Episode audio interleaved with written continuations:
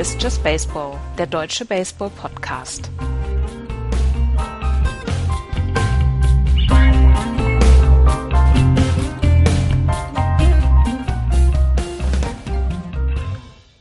Sechs von zehn Teams für die Playoffs stehen fest. Eine Woche Baseball haben wir noch vor uns.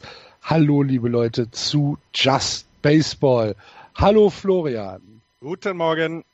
Und hallo, Andreas. Hallo eine ganze Menge Entscheidungen sind gefallen. In der American League warten wir noch auf das zweite Wildcard-Team. Sonst stehen alle Playoff-Teilnehmer fest. In der National League ist es ein bisschen enger. Hier haben wir noch drei Teams, die sich qualifizieren können für die Postseason. Aber wir fangen diese Woche mal wieder in der American League an und dort im Osten, wo zwei Teilnehmer für die Playoffs feststehen mit den Boston Red Sox und den New York Yankees. Die Red Sox führen die Tabelle an 90 64, dahinter die Yankees 86 68. Gestern ein Playoff Platz festgemacht. Die Tampa Bay Rays 76 79, die Baltimore Orioles 74 82 und die Toronto Blue Jays 72 83 komplettieren das Tableau in der American League East.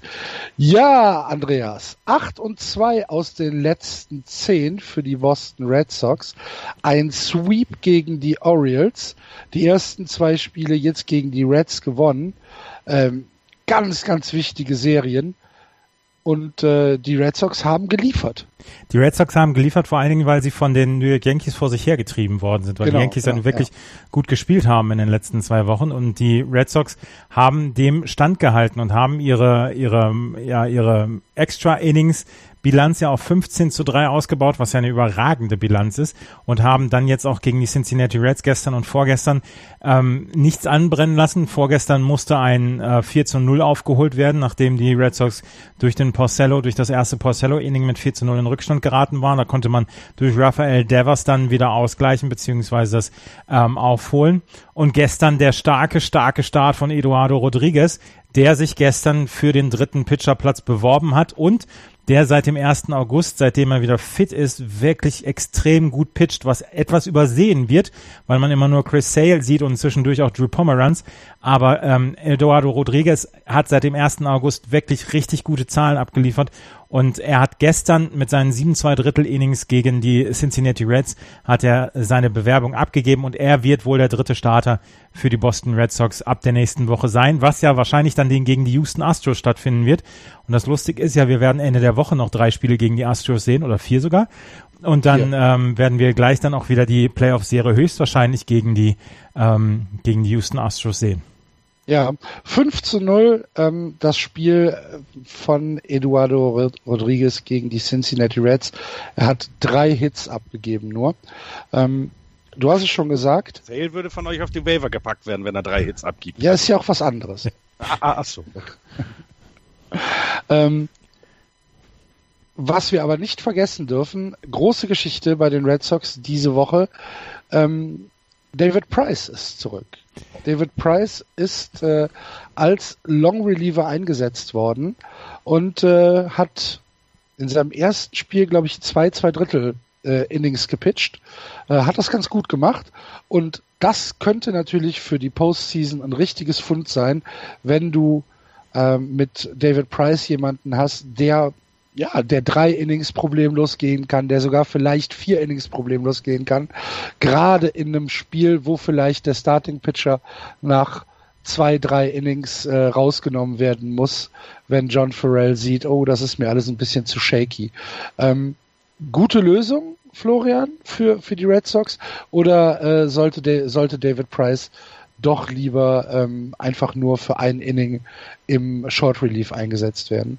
Nein, wenn du, wenn du jemanden hast, der, der es gewohnt ist, lange Innings zu gehen, der ihm ja als Starter auch, auch mal gerne sieben, acht, neun Innings pitchen kann, dann, dann sollte das genau dein Mittel sein. Ich, ich vermute mal, dass hm, ist, also äh, Pharrell ist jetzt nicht ganz wie Francona, so, so, so, so ein Bullpen, der, der auch mal irgendjemand nur ein Inning reinschickt, obwohl er mehr könnte.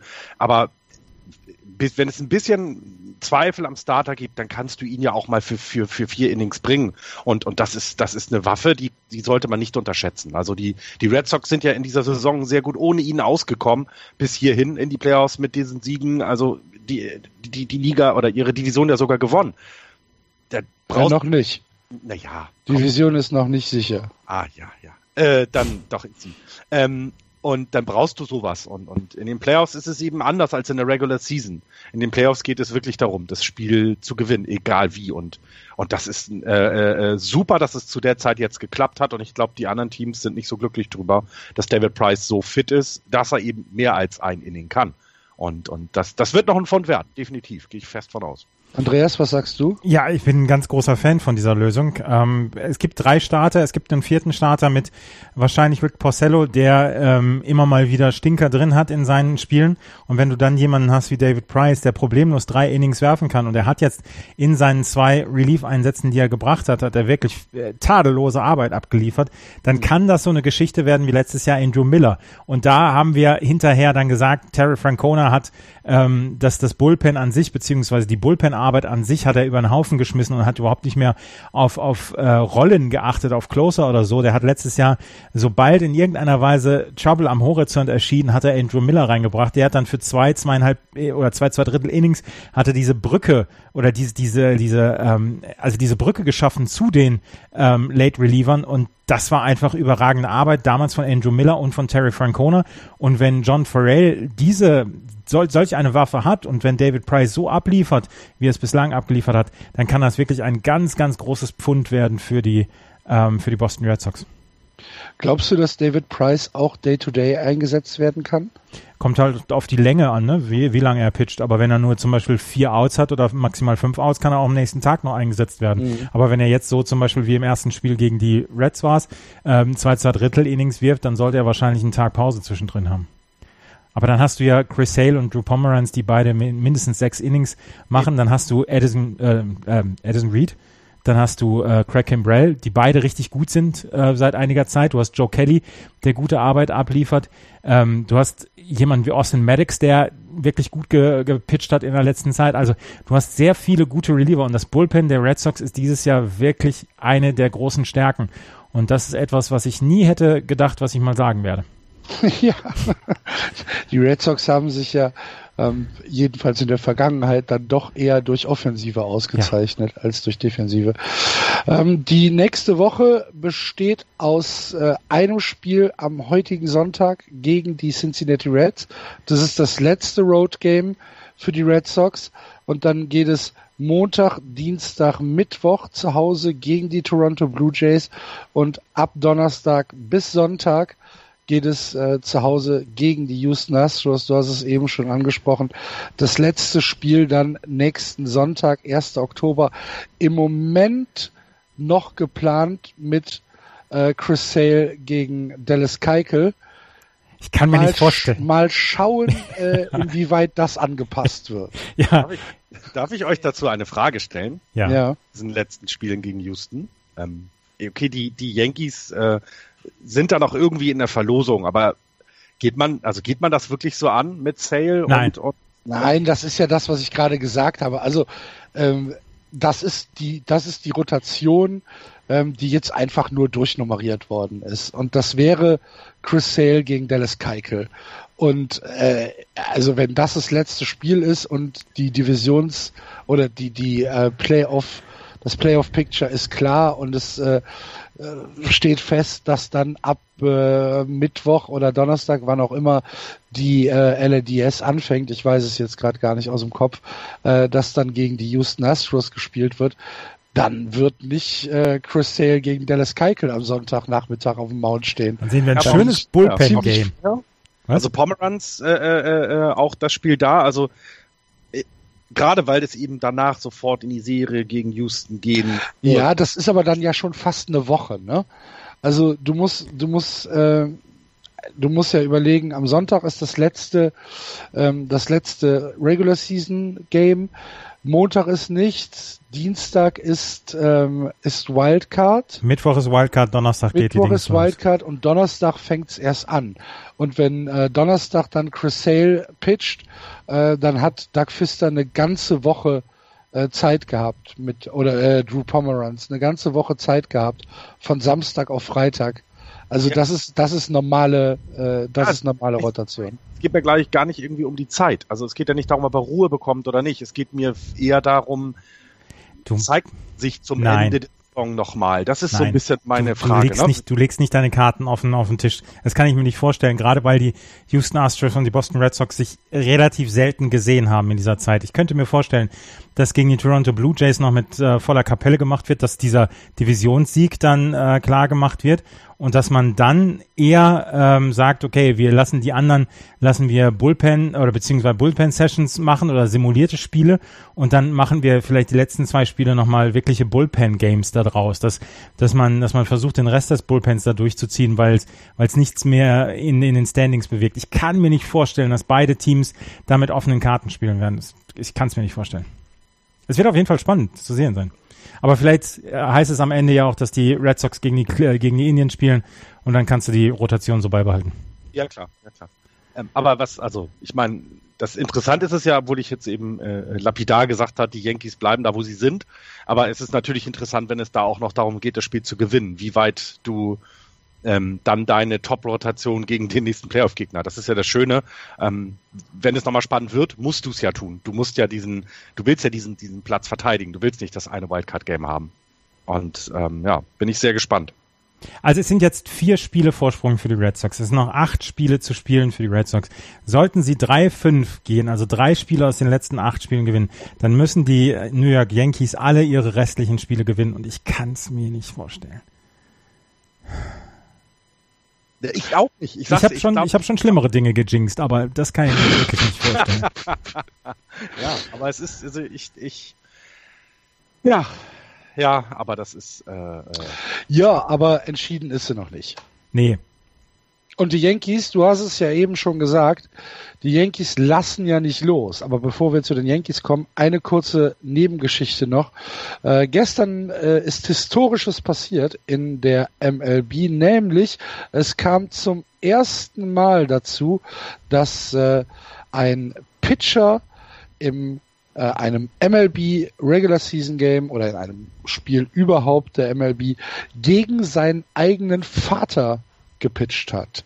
Nämlich Luke Farrell, der für die Cincinnati Reds auf dem Mount stand im neunten Inning gegen seinen Vater John Farrell als Red Sox Manager. Noch nie da gewesen. Und John Farrell sagt, es hätte etwas Surreales. Ja, und er hat. Ja, wenn, John, wenn John Farrell sagt, es hätte etwas Surreales, heißt es nichts. Ach, Axel.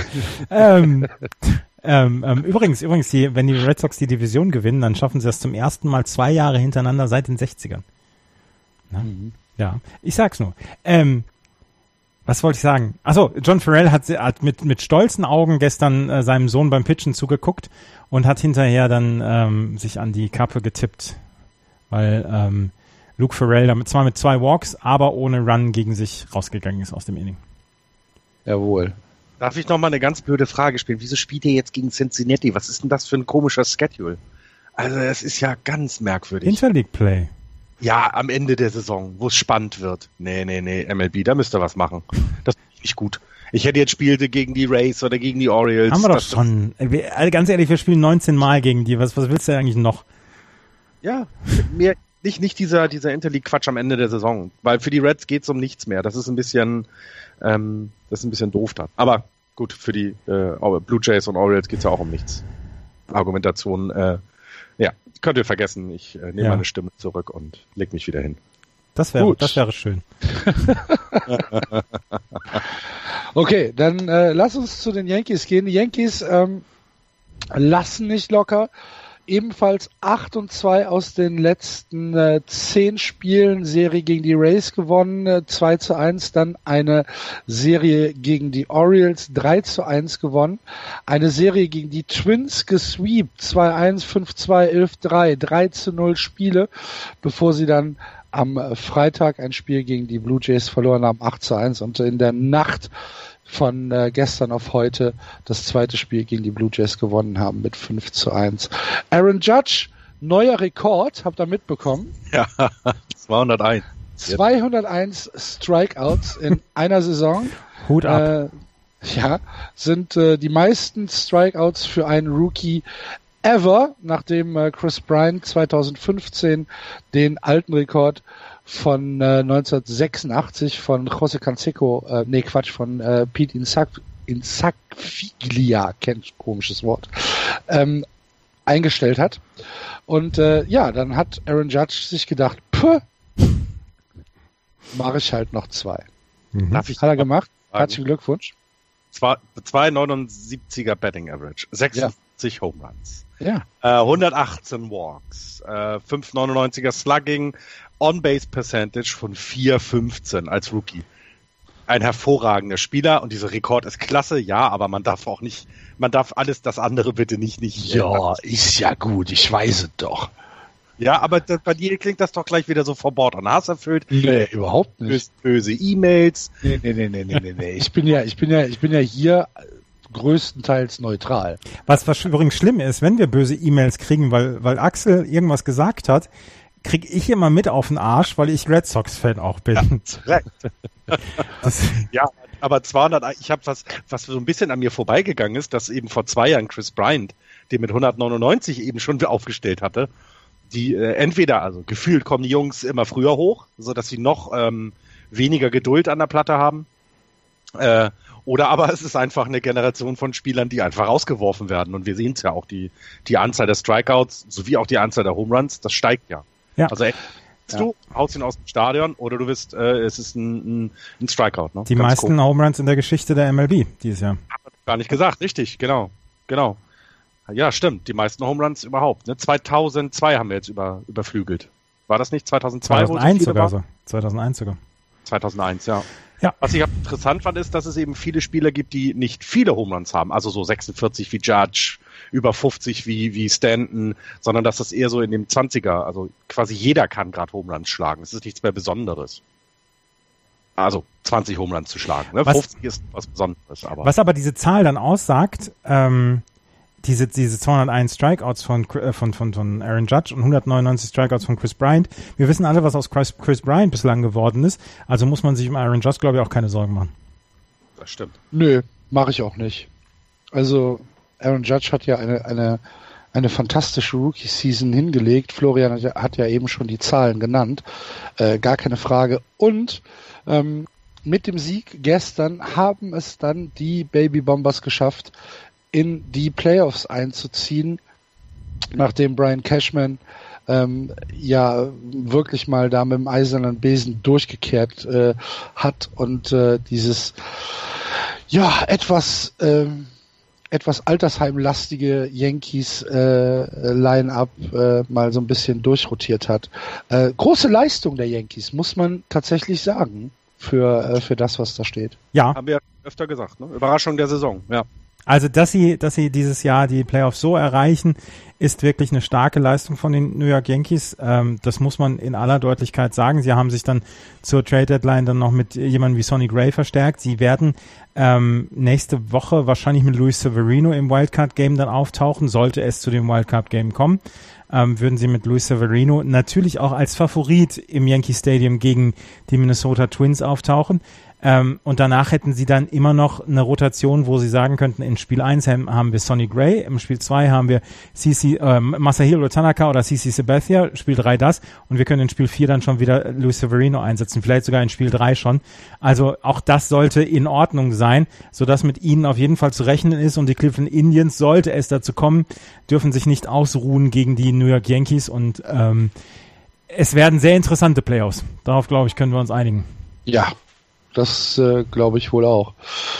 Gut, ähm, bei den Yankees gab es diese Woche leider Gottes einen Vorfall, über den wir kurz sprechen müssen. Äh, es gab wieder eine Verletzte im Stadion, diesmal ein kleines Mädchen, das von einem Line Drive im Gesicht äh, getroffen worden ist. Wieder an, an dieser Stelle, wo keine Schutzzäune im Yankee Stadium sind. Ähm, dem Mädchen geht es wohl den Umständen entsprechend einigermaßen gut. Sie liegt noch im Krankenhaus. Ähm, es werden wohl noch Tests durchgeführt, aber der, der Vater ist wohl einigermaßen optimistisch, dass sie äh, das Krankenhaus bald wieder verlassen kann. Und das war wieder eine sehr, sehr schlimme Szene. Man hat es auch gesehen, dass die Spieler auch, ähm, es, also dass sie es wirklich getroffen hat. Das hat sie wirklich getroffen und auch Todd, Todd Fraser hat mit den Tränen gekämpft, ja, weil, weil, ja, er genau. weil er es war. Und ähm, er hat jetzt gesagt, er würde täglich bei der Familie anrufen und fragen, wie es dem Kind geht. Und ähm, da, was du gesagt hast, äh, der Vater hätte wohl gesagt, ja, es scheine okay zu sein, ähm, aber es würden noch Tests gemacht werden. Und ähm, ja, das war eine, das war eine sehr, sehr erschreckende Situation.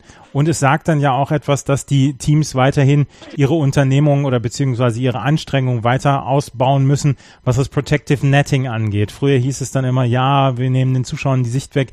Es geht um die verdammte Sicherheit und das ist kein ungefährlicher Sport. Florian und ich, wir beide haben 2015 bei der Europameisterschaft ähm, in der ersten Reihe gesessen am Dugout des einen Teams und haben, haben so ein bisschen mit dem Handy rumgespielt und dann schlug direkt vor uns in der Bande, schlug ein Ball ein und da wurden wir sogar noch vom Stadionsprecher ermahnt damals es ist ein gefährlicher Sport. Du solltest, dein, du solltest deine Augen immer auf dem Spielfeld haben. Sitzt du in der Nähe dieses, ähm, dieses Diamanten und sitzt du in der Nähe da, wo die Bälle hinkommen können und sitzt du nicht hinterm Protective Netting. Und deswegen, ähm, ja, ich glaube, da müssen noch mehr Anstrengungen unternommen werden, dass sowas nicht passieren darf. Es darf sowas nicht mehr passieren. Nicht ein kleines Kind, ähm, was, was wahrscheinlich sich nicht mal für das, für das ähm, Dings interessiert hat, für das Spiel interessiert, was, was dann nur mitgekommen ist, weil die Eltern da waren.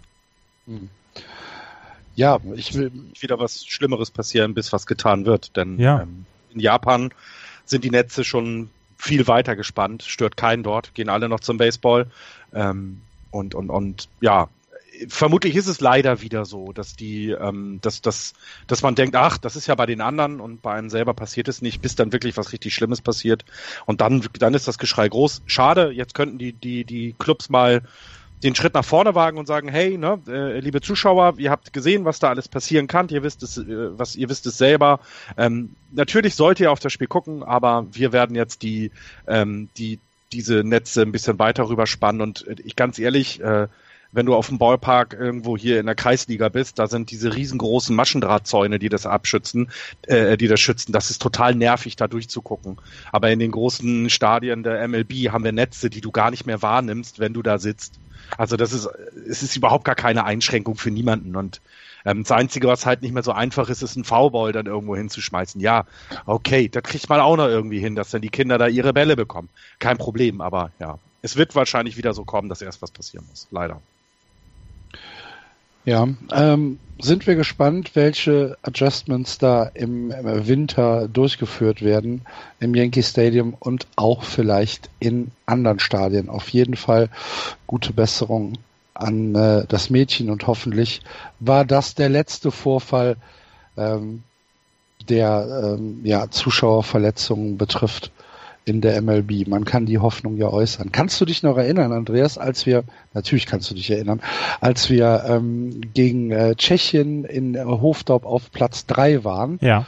Und äh, da saßen wir ja auch direkt hinter dem Catcher. Mhm. Und da war ja auch dieses große, dieses große Fangnetz oder dieser Fangzaun. Und ich habe ja trotzdem einen Herzinfarkt bekommen. ja wenn, wenn, wenn der Ball da eingeschlagen ist, wenn dann ein, ein, ein, ein Foulball äh, nach hinten geschlagen worden ist und der, der schlug halt einen Meter vor uns in diesem Zaun ein und oh, du liebe Güte, ja, wenn, du, wenn du den abkriegst. Ja. Ne, wenn du, wenn du das dann wirklich aus einer Meter Entfernung siehst, was für eine Geschwindigkeit diese Bälle haben, das ist am Fernsehen ja gar nicht darstellbar. Absolut. Und, äh, nee. Schönstes, schönstes Erlebnis, äh, äh, als ich auf dem Baseballplatz stand, war, dass der eine Pitcher, gegen den wir gespielt haben, äh, den Ball wirklich, wirklich schnell geworfen hat. Also das waren Geschwindigkeiten, die ich vorher so noch nie gesehen hatte. Der kam auch aus einer höheren Mannschaft in eine etwas niedrigere Liga runter. Und der Schiedsrichter hat sich weggeduckt, als der erste Fastball kam. Das war, und der ist gepanzert und geschützt. Aber er hat sich ernsthaft erschrocken, als der ja. kam und stand dahinter. Das war, das war sehr gut. Aber Weicheier darfst du auch nicht hinter der Plate haben, ne? Hallo? Gestern, gestern war wieder Cowboy Joe West, West bei der, bei den Red Sox und hat wieder dafür gesorgt, dass, dass aus diesem kleinen, ja, nicht bedeutenden Spiel da wieder ein äh, Erlebnis raus wurde. Aber lassen wir das. Ähm, Todd Frazier übrigens, äh, das haben wir schon vertwittert in dieser Woche, wurde Opfer eines Hidden Ball Tricks dann auch noch. Ja. Ryan Goins steht an der Second Base, er hatte gerade einen Double geschlagen. Ryan Goins bekommt den Ball, ähm, ja, täuscht an zu werfen, stellt sich neben Todd Frazier, wartet nur, bis der von der Base runtergeht. Der Schiedsrichter, äh, der Umpire hat sogar auch noch gesehen und dann berührt er ihn, zack, war er aus. Das war sehr, sehr schön. Ich mag Hidden Ball Tricks. Wenn ihr schlechte Laune habt und gute, besser oder gute, gute Laune haben wollt, dann guckt bei YouTube nach Hidden Ball Tricks. Es ist großartig. Es ist wirklich großartig. Wie die Leute sich freuen, wenn der funktioniert. Das ist der Hammer. Ja, ja und zumal es in der, in der Big League ist. Ne? Jetzt, äh, in der, äh, lustig, lustig im, im, in der Preseason oder im sonst wo, sondern das, hier geht es um die echten Outs und das finde ich großartig. Ja. Ja, war, war tatsächlich sehr schön. Du hast recht. Ähm, haben wir noch was zu den Rays, den Orioles oder den Blue Jays? Nein, weiter. Gut. Dann, ja, die, die, die, die, die Saison ist für die Teams vorbei, Florian. Was sollen wir jetzt groß reden? Ja, aber ich erwarte immer noch äh, die Entschuldigungs-E-Mail, äh, weil wir ja so äh, am Anfang der Saison angeblökt worden sind, dass die Blue Jays doch noch kommen werden. Und äh, ja, ich warte jetzt auf die Mail, weil die Blue Jays kommen nicht mehr. Wir kriegen doch auch alle zwei Wochen irgendeine Mail, dass die Orioles viel zu äh, viel zu schlecht wegkommen bei uns. Ja, Nein, ja tun sie nicht. so, wir gehen in die Central wo die Cleveland Indians überraschenderweise die Division fix gemacht haben. 97, 58, allerdings mit zwei Niederlagen aus den letzten äh, zehn Spielen. Katastrophal. Die, die, die sind durch jetzt. Ist vorbei. Dahinter die Twins 81, 74, die Kansas City Royals 76, 78, die White Sox 62, 92 und die Tigers 62, 93. Wenn die White Sox sich anstrengen, können sie den Tigers noch den letzten Platz wegnehmen. Das hätten sich die Tigers auch nicht gedacht. Wie er drauf rumreitet, ne, Florian? so. Ähm, ja, die Indians wie gesagt, haben die Division äh, locker gewonnen, haben am Freitag ein Spiel gegen die Mariners verloren und dann irgendwann letzte Woche noch ein Spiel gegen die Kansas City Royals. Das heißt, sie stehen bei 31 und 2 aus den letzten 33 Spielen, was ganz okay ist für den September. Kleines Ausrufezeichen, ne? So, yeah.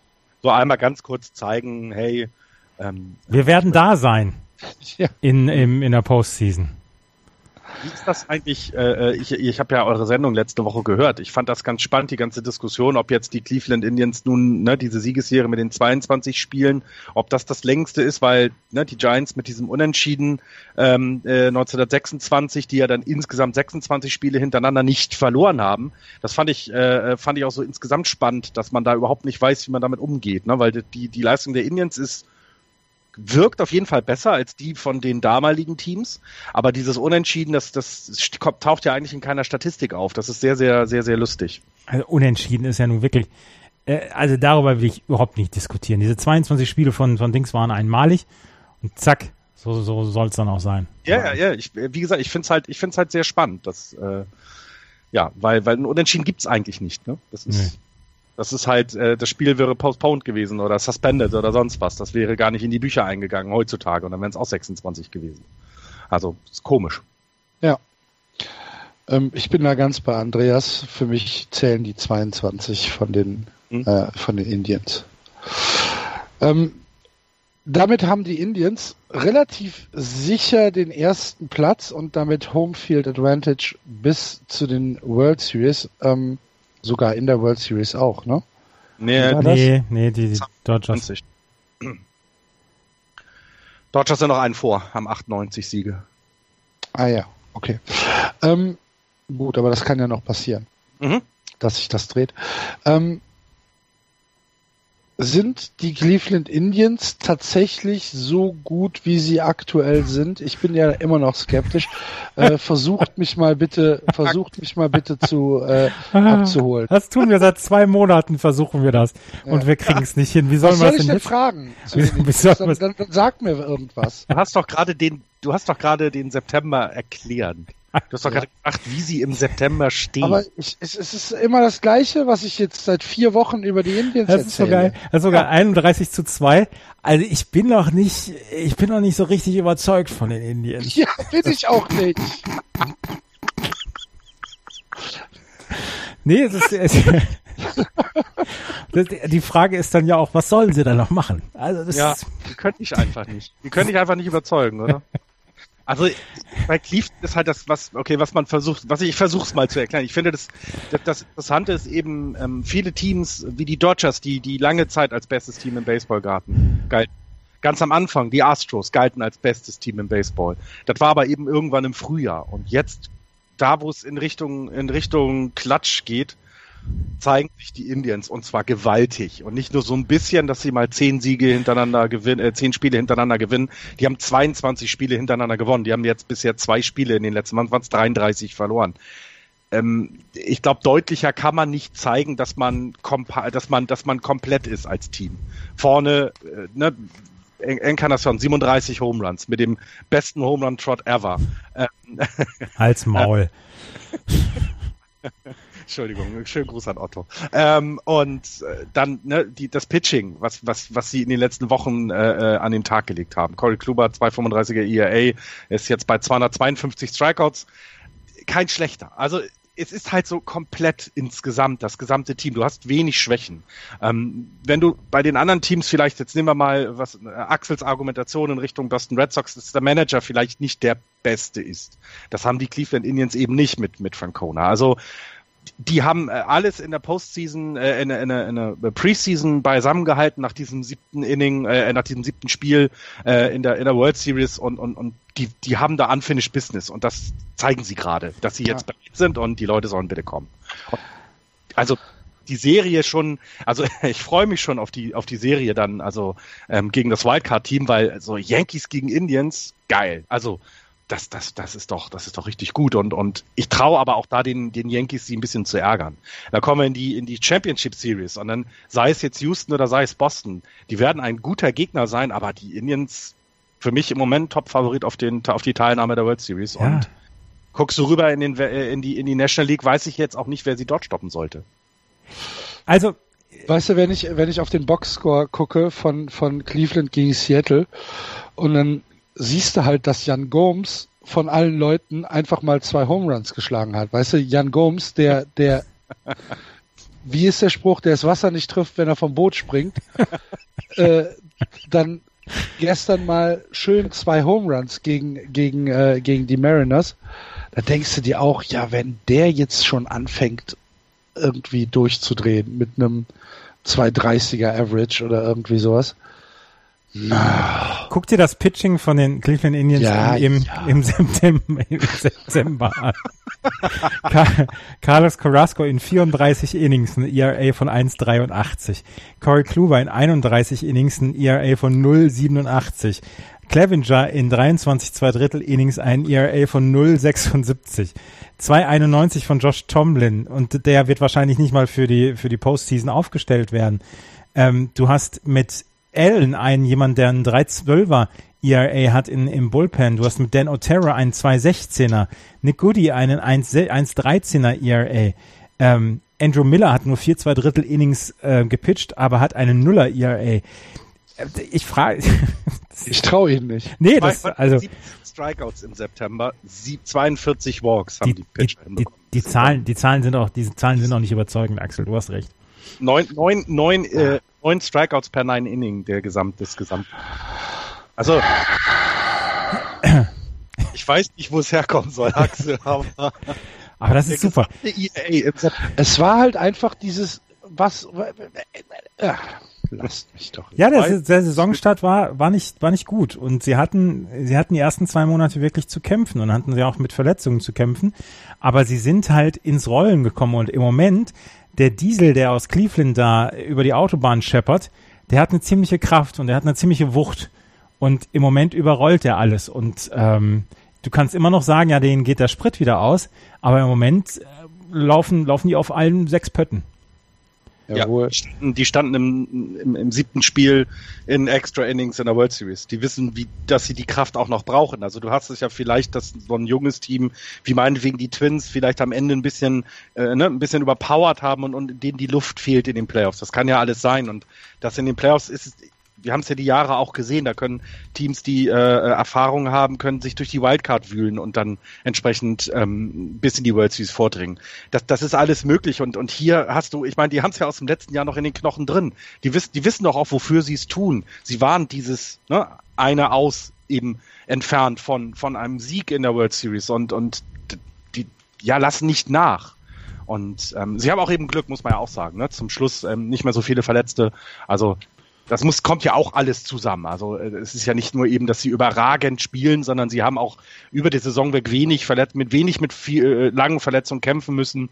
Ähm, das haben andere Teams wie zum Beispiel die Cubs eben nicht gehabt und, und ja, das, das kommt alles zusammen und Otto wird dieses Jahr äh, sich wahrscheinlich dann sehr, sehr freuen über seine Indians wieder und bis zum Ende dabei sein warten wir das ab.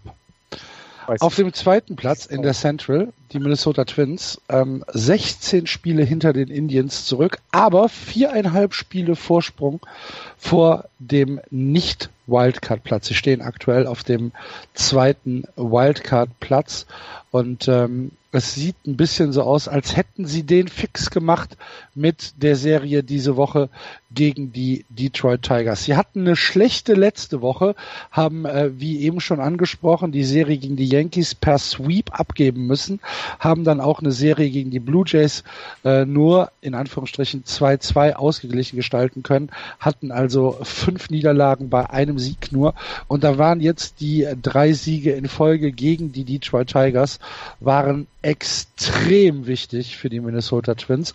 Max Kepler mit zwei Home Runs in diesen Spielen. Ähm, wunderbar. Äh, das waren auch überzeugende Siege. 12-1, 10-4, 7-3 äh, sind, sind die Spiele ausgegangen. Äh, alle auswärts. Und die Twins haben jetzt noch in der letzten Woche ein äh, Schedule, wo sie dreimal bei den äh, Cleveland Indians antreten müssen, bevor sie dann von Freitag bis Sonntag die letzte Serie zu Hause gegen eben jene Detroit Tigers nochmal spielen können. Ähm, sie brauchen zwei Siege aus diesen Spielen ich glaube, die Twins können wir fix äh, machen. Es sieht ganz danach aus, ja. ja. Es sieht ganz danach aus und ähm, ich hatte gerade bei den Yankees, oder haben wir auch, äh, häufiger schon gesagt, dass sie so ein bisschen das Überraschungsteam sind. Da gehen aber leider die, die, die Minnesota Twins gehen da so ein bisschen äh, unter dann. Ne? Eine fantastische Saison gespielt dass sie so spät noch mit oben mitspielen, hätte keiner geglaubt. Sie tun's und und das gefällt und das ist toll. Ähm, wenn man sich die die anderen drei Teams muss man ja noch sagen, also die Angels, die Royals und die Rangers könnten ja noch vorbeiziehen, aber du hast es gerade gedacht, sie haben als Wildcard Elimination Number haben halt die drei Teams eine vier. Aber wir haben es bei den Red Sox ja auch eben gerade gesagt, ne? Wenn sie jetzt aus den letzten Spielen noch drei gewinnen, dann sollte das schon es sein und und ähm, ja dann dann ja eigentlich müssten den Twins sogar zwei reichen. Ja vermutlich sogar ja, wenn wenn wenn sie noch zwei äh, Spiele gewinnen dann sollte der Playoff Spot eigentlich fix sein. Also wie gesagt heute noch ein Spiel gegen die Tigers dann drei äh, bei den äh, Indians und dann nochmal drei zu Hause gegen die Tigers. Ich könnte mir gut vorstellen dass da zwei Siege drin sind und dann ist das ein riesen Riesenerfolg für die Minnesota Twins. Ich glaube, das kann man gar nicht anders ähm, darlegen. Ja, ja, und es ist eben so schade, weil, weil wir ne, vor der Saison über die Yankees gesagt haben, hey, die werden schwer haben, die sind in den Playoffs und mit einer fantastischen Leistung. Und da geht sowas hier unter, ne, so ein bisschen. Wir versuchen ja immer genug zu erzählen, auch über die Twins. Äh, ja, das ist fantastisch. Und ähm, äh, die anderen Teams, also die Rangers, dürfen nochmal äh, nach Oakland heute Nacht. Ähm, und das letzte Spiel dort äh, äh, ähm, ausführen, sind dann gegen Houston äh, zu Hause nochmal und dann haben sie zu Hause nochmal viermal Oakland. Also da sind auf jeden Fall noch Siege drin, aber ich glaube eben nicht, dass sie jetzt so eine, naja, wir gewinnen jetzt nochmal acht Spiele, ne? Das, das traue ich denen einfach nicht zu. Und das gleiche gilt für die Angels. Auch die Angel, den Angels traue ich in dieser Saison jetzt keine, wir holen jetzt aus den letzten Spielen oder wir, wir, wir kassieren einfach keine Niederlage mehr. Das, ja. das tue ich einfach nicht. Und dann haben wir die Twins in den Playoffs, dann haben wir mit Max Kepler einen Deutschen in den Playoffs und ähm, ich hoffe, dass, dass, dass, dass dann im Fernsehen viele Twins-Spiele noch zu sehen sind, ähm, wobei sie immer den Yankees vorbei müssen und das wird schon schwer genug. Ja, das, äh, das Playoff-Game wäre dann aller Voraussicht nach im Yankee Stadium. Ähm, dennoch, also ich, ähm, ich finde, dass die Twins da ganz hervorragende Arbeit geleistet haben dieses Jahr und äh, freue mich tatsächlich für, für die Mannschaft. Und ähm, gestern gab es eine sehr, sehr kuriose Szene noch bei äh, dem Spiel der Twins gegen die Detroit Tigers. Brian Dozier ähm, bantet den, äh, bantet den Ball im ersten Inning. Ich glaube, war sogar der erste Pitch. Äh, bantet den Ball ähm, Richtung äh, 3B dann ein äh, Wurf an der First Base vorbei und äh, Brian Dozier läuft nach Hause. Das heißt, ein Band inside the park Little League Home Run. Fantastisch. Ja. Sieht ja. man auch nicht so häufig. Das ist sehr schön. Ähm, habt ihr schon über Max Kepler und seine Schwäche, ich war jetzt gerade zwei Minuten nicht da, aber habt ihr schon über seine Schwäche gegen Linkshand-Pitching, Linkshandwurf ähm, gesprochen? Na, wir Nein. wollen ja im Gegensatz zu dir nur Positives über die Twins sagen, aber jetzt kannst du ja gerne das, unser schön gemaltes Bild einfach krickelkracklich durchstreichen. Jetzt. mit großen, äh, mit großen Strichen meines Eddings, meines schwarzen Eddings. Und dabei bitte schreien. ähm, Linkswerfer, erzähl. Er hat, er hat die letzten Wochen häufiger auf der Bank gesessen, wenn es gegen Linkshänder ging, auf dem Starting Pitching. Und das war ein Problem, was er hatte, weil er gegen Linkshänder nicht getroffen hat. Und jetzt hat er vor ein paar Tagen gegen CC Sabathia im Yankee Stadium einen Home Run geschafft. Und jetzt äh, gegen Daniel Norris im 7 zu 3 Sieg der Twins am Freitag gegen die Tigers. Dort hat er ähm, dann auch gegen die Linkshänder getroffen und er sagte selber, ihm macht es eigentlich nicht so viel aus. Er geht jedes Mal mit, äh, mit, der, mit dem gleichen Approach an die Sache ran.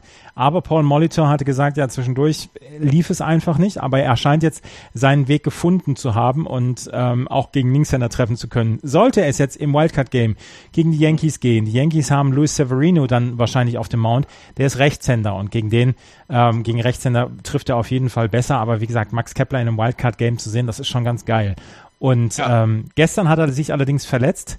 Ähm, da wollte er nach einem Ball sliden oder beziehungsweise sich stürzen und ist auf die Hüfte gefallen.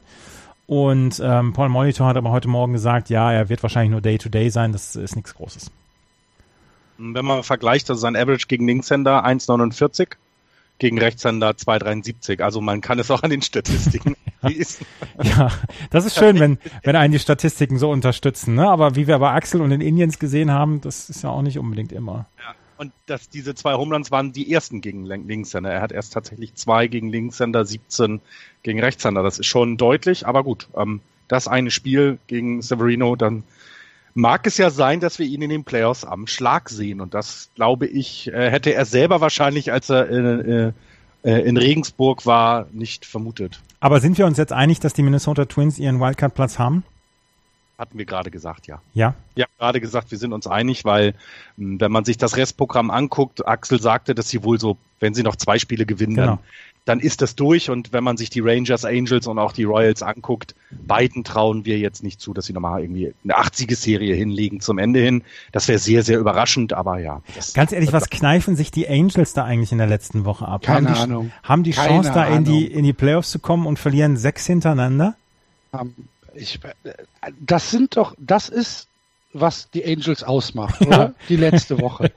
Das ja. ist wirklich äh, die LA Angels in a nutshell. Ja, diese, le diese letzte Woche. Ja. ja. Wahnsinn.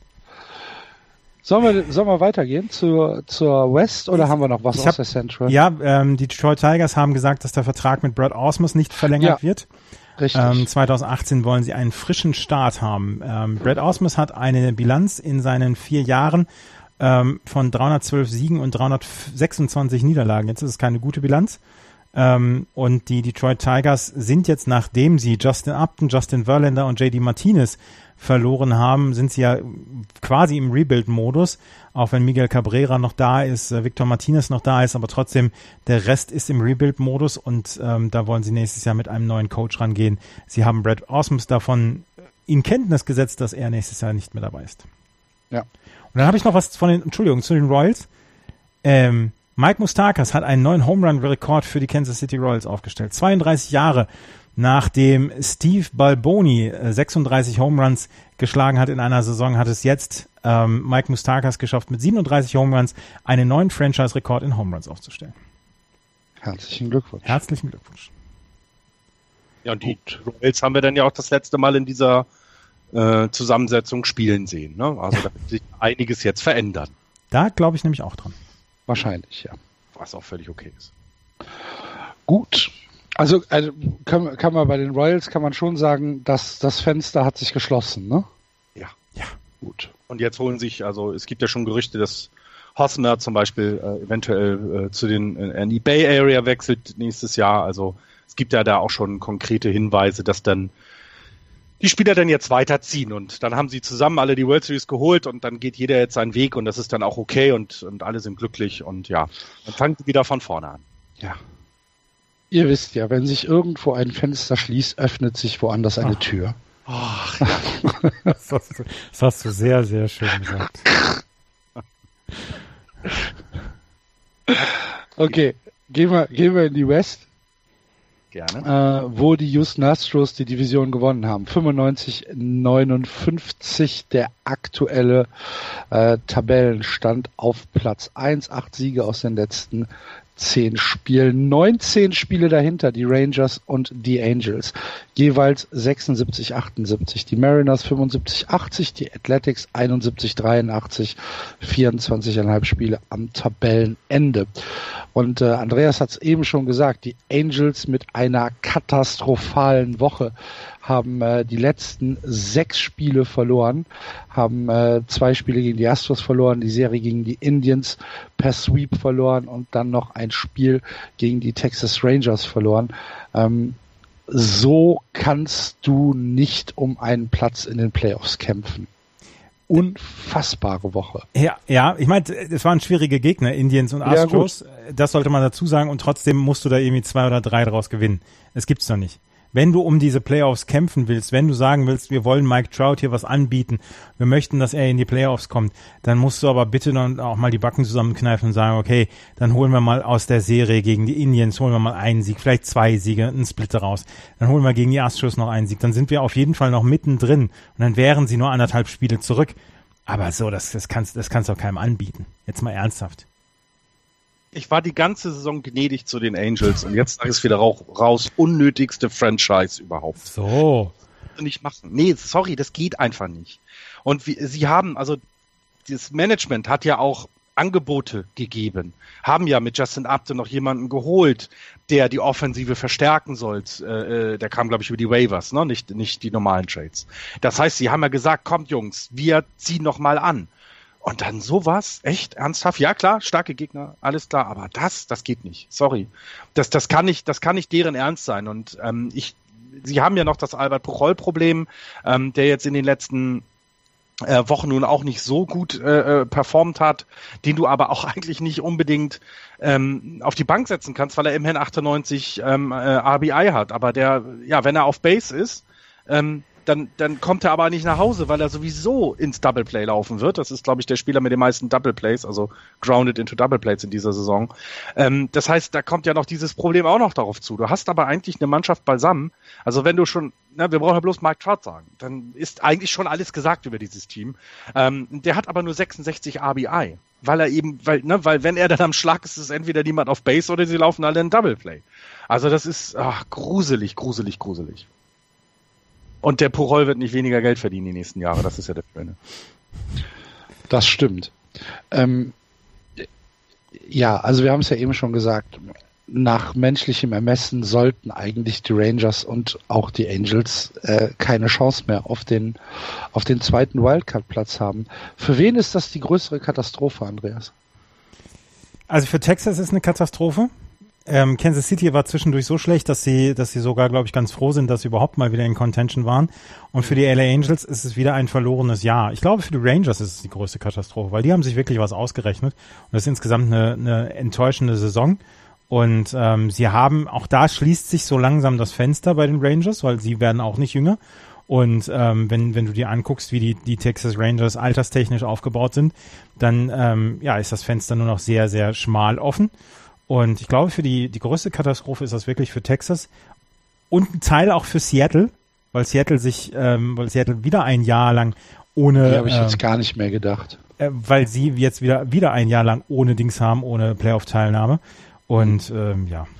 Und da schließen sich auch ein paar Fenster langsam, ne? Da werden Spieler auch nicht jünger. Also das, also die, wenn man so die, die, die Division mal so durchgeht und guckt, welche sind eigentlich die enttäuschenden in diesem, gehört die American League West, wenn du die Astros mal wegnimmst, definitiv dazu. Du hattest vor der Saison vier Teams, ähm, also mit den Astros dann vier Teams, die die, die Playoff-Ambitionen oder ja doch ganz klar Playoff-Ambitionen hatten, ne? Die Ace jetzt mal rausgenommen und, und davon haben es nur die Astros in Style geschafft, der Rest krebst da rum und wenn es denn wenn es mal um was geht, verlieren sie. Also es ist äh, sehr, sehr, sehr traurig da insgesamt.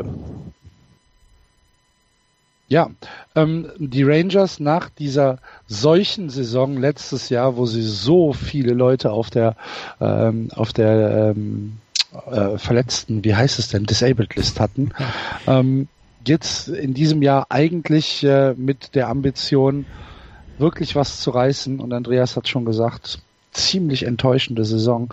Und sie lassen sich am Ende, also die Körpersprache ist auch nicht gut irgendwie bei Texas. Nee. Es kommt mir alles so ein bisschen äh, scheiß der Hund drauf vor, weißt du? Und bei Los Angeles, ja, keine Ahnung, ich habe die Spiele jetzt nur ähm, also in den Zusammenfassungen gesehen, beziehungsweise in den Highlights gesehen. Ich habe mir die, die, die Spiele nicht ganz angeguckt, aber puh, da waren schon so ein paar Klöpse bei. Junge, Junge. Ähm, was gibt's zu den Houston Astros zu sagen? Seitdem äh, Justin Verlander dabei ist, ähm, drehen sie wieder auf vollen Touren. Sie, äh, auch darüber haben wir in den letzten Wochen schon häufiger gesprochen. Sie, ähm, ich habe es immer wieder gesagt, sie rochen zwischendurch etwas muffig, aber sie sind wieder, ähm, sie sind wieder on track und zwar on richtig on track. Und seitdem Verlander die Astros ähm, mit seiner mit seinem Dasein beehrt hat, hatte ein 0,64er ERA, 32 Strikeouts, 5 Walks in 28 Innings. So, das ist äh, so kannst du bei deiner so kannst du in der Probezeit bei deinem neuen Arbeitgeber starten. ja. Das ist so das, der Tasche, Taschenhinterherträger, ne? Wenn du die neu in die Klasse kommst, erstmal beim Lehrer einschleimen, die Tasche hinterher tragen, das macht er hier, ja. Alter. Aber, aber was irre. für ein Start. Der schmeißt die Tasche direkt ins Lehrerzimmer. Ja, genau. Ähm, können wir dann aber auch, weil wir das viel zu wenig tun, nochmal sagen, dass Rossi Altuve ein, ein On-Base-Percentage von vier. Wir, wir sprechen zu wenig über Rossi Altuve. Die, halt, die halbe Saisonsendezeit geht über Rossi Altuve. Es ist halt einfach, äh, ja. Wir haben dieses Jahr zehn Stunden über Rossi Altuve gesprochen. das ist noch mehr machen. Und es war keine Minute zu wenig. 346er Betting Average, 409er äh, OBP 196 Hits. Der Typ ist der Wahnsinn. Ja. ja. Das mit einer ja. Größe von 1,20 Meter. Ja. Ist ja nicht schlimm. Nee, nee, wenn, nee. Wenn er trifft. Ist halt schwierig für den Pitcher. Ja. Ne? Aber es ist auch trotzdem schwierig äh, für ihn. Also er, er, hat ja nun jetzt nicht die Kraft wie ein äh, Aaron Judge. Das Ding Aber 24 Home Runs auch noch dazu in seiner, ja. in seiner ja. Saison. Also der ist, der ist, und ich möchte, ich möchte bitte, dass er der AL MVP wird. Und für ihn ist das ja nochmal eine ganz andere Distanz. ja, genau. Entschuldigung. Ich möchte bitte, dass Rossi Altuve dieses Jahr der äh, American League MVP wird. Ja. Ja, äh. ja finde ich, äh, gibt es wenige, die äh, äh, so deutlich, glaube ich, in der Verlosung stehen. Ne? Also ich finde, das, äh, das hätte er verdient, ja. Auch seine Teammates sprechen ja nur in, in, in also guten Tönen über ihn, ne? dass er wirklich auch ein Workhorse ist, dass er ähm, eben auch ein, ein Top-Typ ist und, und eben nicht irgendwie ja anstrengend oder sowas, sondern das soll ja ein sehr angenehmer Zeitgenosse sein. Und wenn es nicht Henry Ramirez wird, dann bitte José Altuve. Jawohl. Die, die Henry, Henry Ramirez aktuell auf Platz 189 im MVP-Race in der American League. Von 187. äh, ja. ähm, die DL hat sich auch wieder gelehrt bei den Houston Astros. Sie haben wirklich kaum noch Leute auf der DL, was zwischendurch ja auch ein Problem gewesen ist und ähm, das wird immer weniger zu einem Problem. Carlos Correa ist zurück. Ähm, die einzigen, die jetzt noch drauf sind, Jake Marisnik, der wird auch nicht mehr wiederkommen. Lance McCullers kommt wohl wieder, aber der hat im Moment ähm, wohl Müdigkeitserscheinungen im Arm, was nicht so richtig gut ist für einen Pitcher. Und äh, Brady Rogers ist auch erst 2018 wieder dabei. Also es gibt im Moment nur einen einzigen Spieler, den man noch zurück möchte für diese Saison, der auf der DL ist, und das ist Lance McCullers. Also auch an der Front sieht es sehr gut aus. Und die Houston Astros, die werden eine sehr, sehr gewichtige Rolle in den Playoffs mitspielen. Und das wird eine, das wird eine lustige Serie gegen die Red Sox.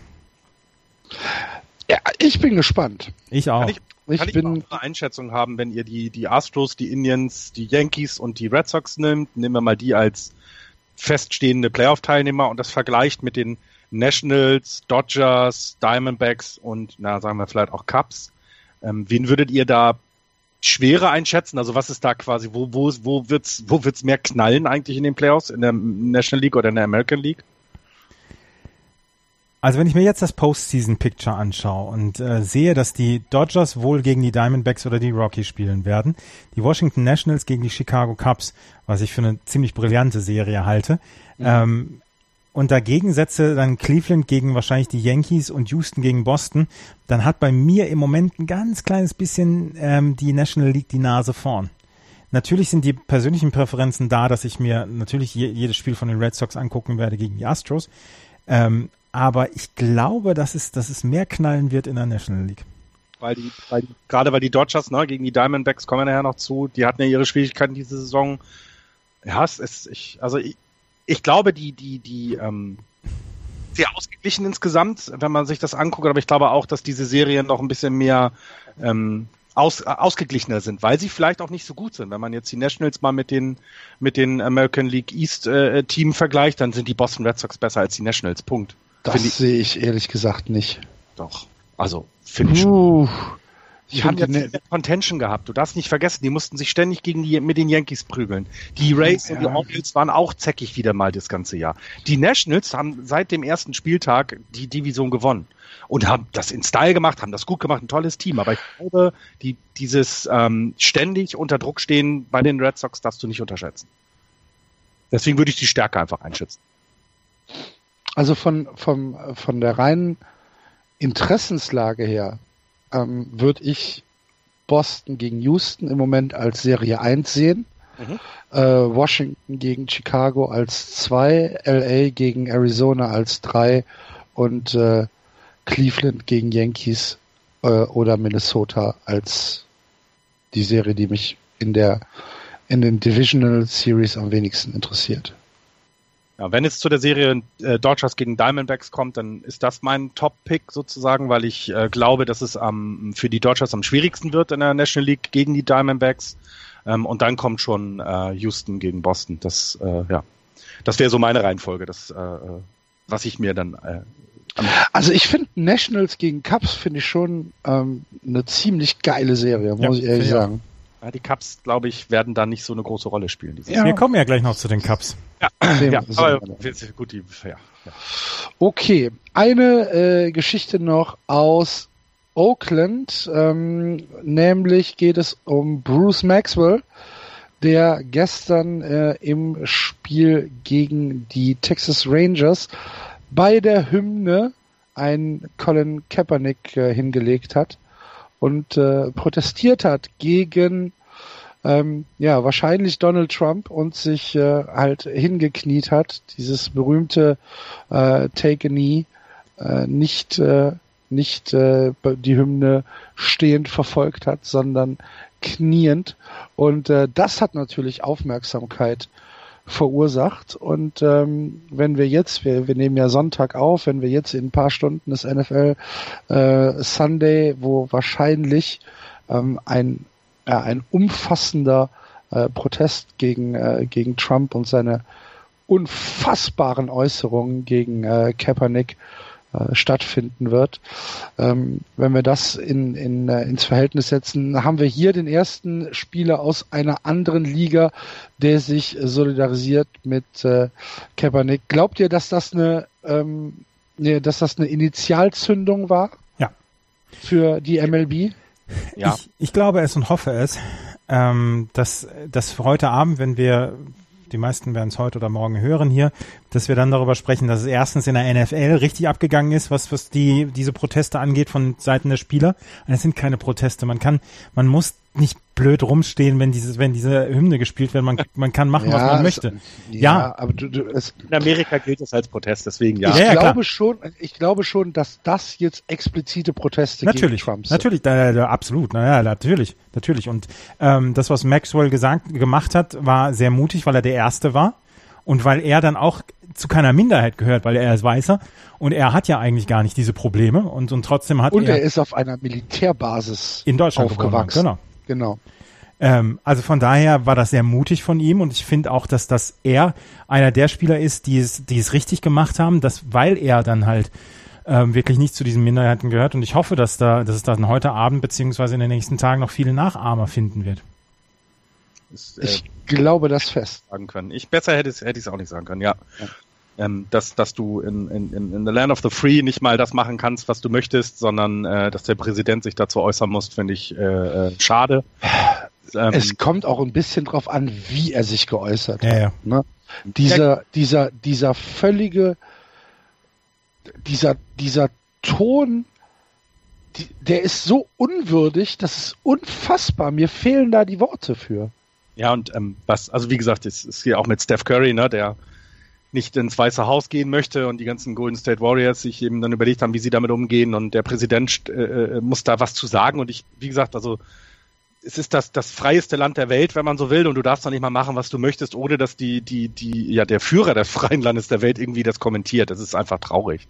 Und ich hoffe auch, dass die Proteste sich ausweiten, dass es auch vielleicht gerade in denen, also jetzt Oakland ist jetzt, ähm, ich sag mal, nicht unbedingt, äh, na, wie soll man das sagen? Das ist nicht da, wo wo man vielleicht solche Proteste noch mehr machen müsste, sondern da müsste man vielleicht eben nach St. Louis gehen oder da müsste man ähm, so diese mittleren Staaten mal, mal mitnehmen und, und diese Welle müsste es da erfassen.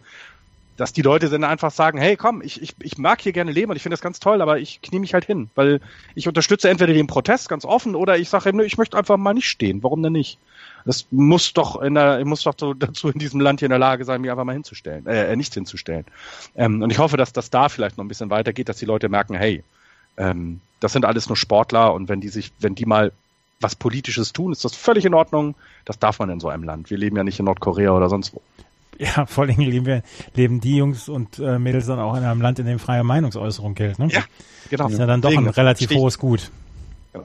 Und ich, genau, und das alles, was Axel sagt, dass, dass, dass da unverst, also ich habe gestern den Tweet gelesen und gedacht, ach guck mal, das macht meine Tochter auch.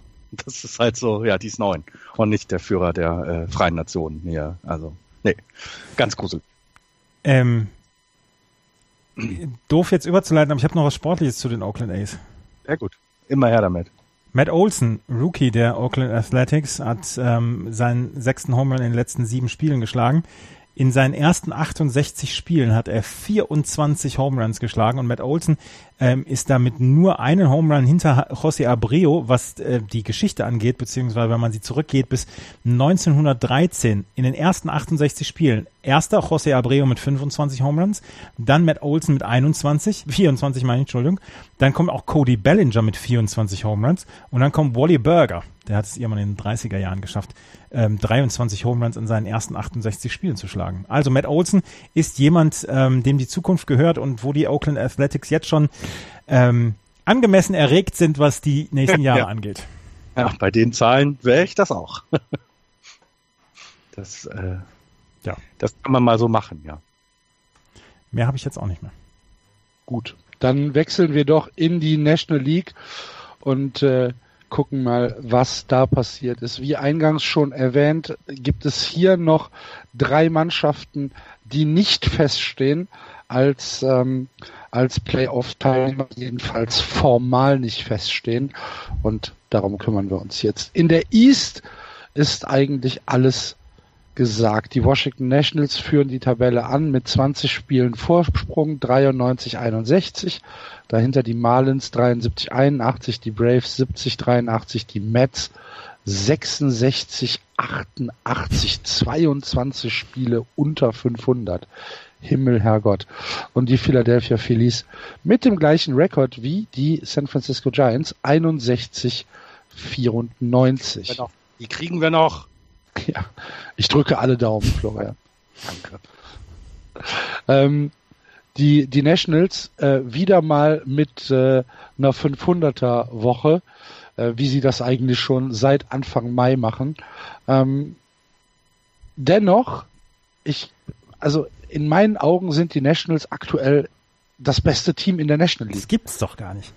Du, du sagst, du sagst, dass die Cleveland Indians nicht nicht überzeugen, dann sagen wir hier mhm. 31-2 und dann bei den Washington Nationals, die seit Mitte Mai 5-5 gehen, sagst du, das ist das ja. beste Team der Liga. Ja, ja, aktuell. Ja. Es waren mal die Dodgers. Ja. Das ist Köln-Fan. Da geht im Moment alles ganz schief und kam anders. Da sind, das, das, das, nee, das, da, da ist alles, da ist alles auf den Kopf gestellt gerade. Ja.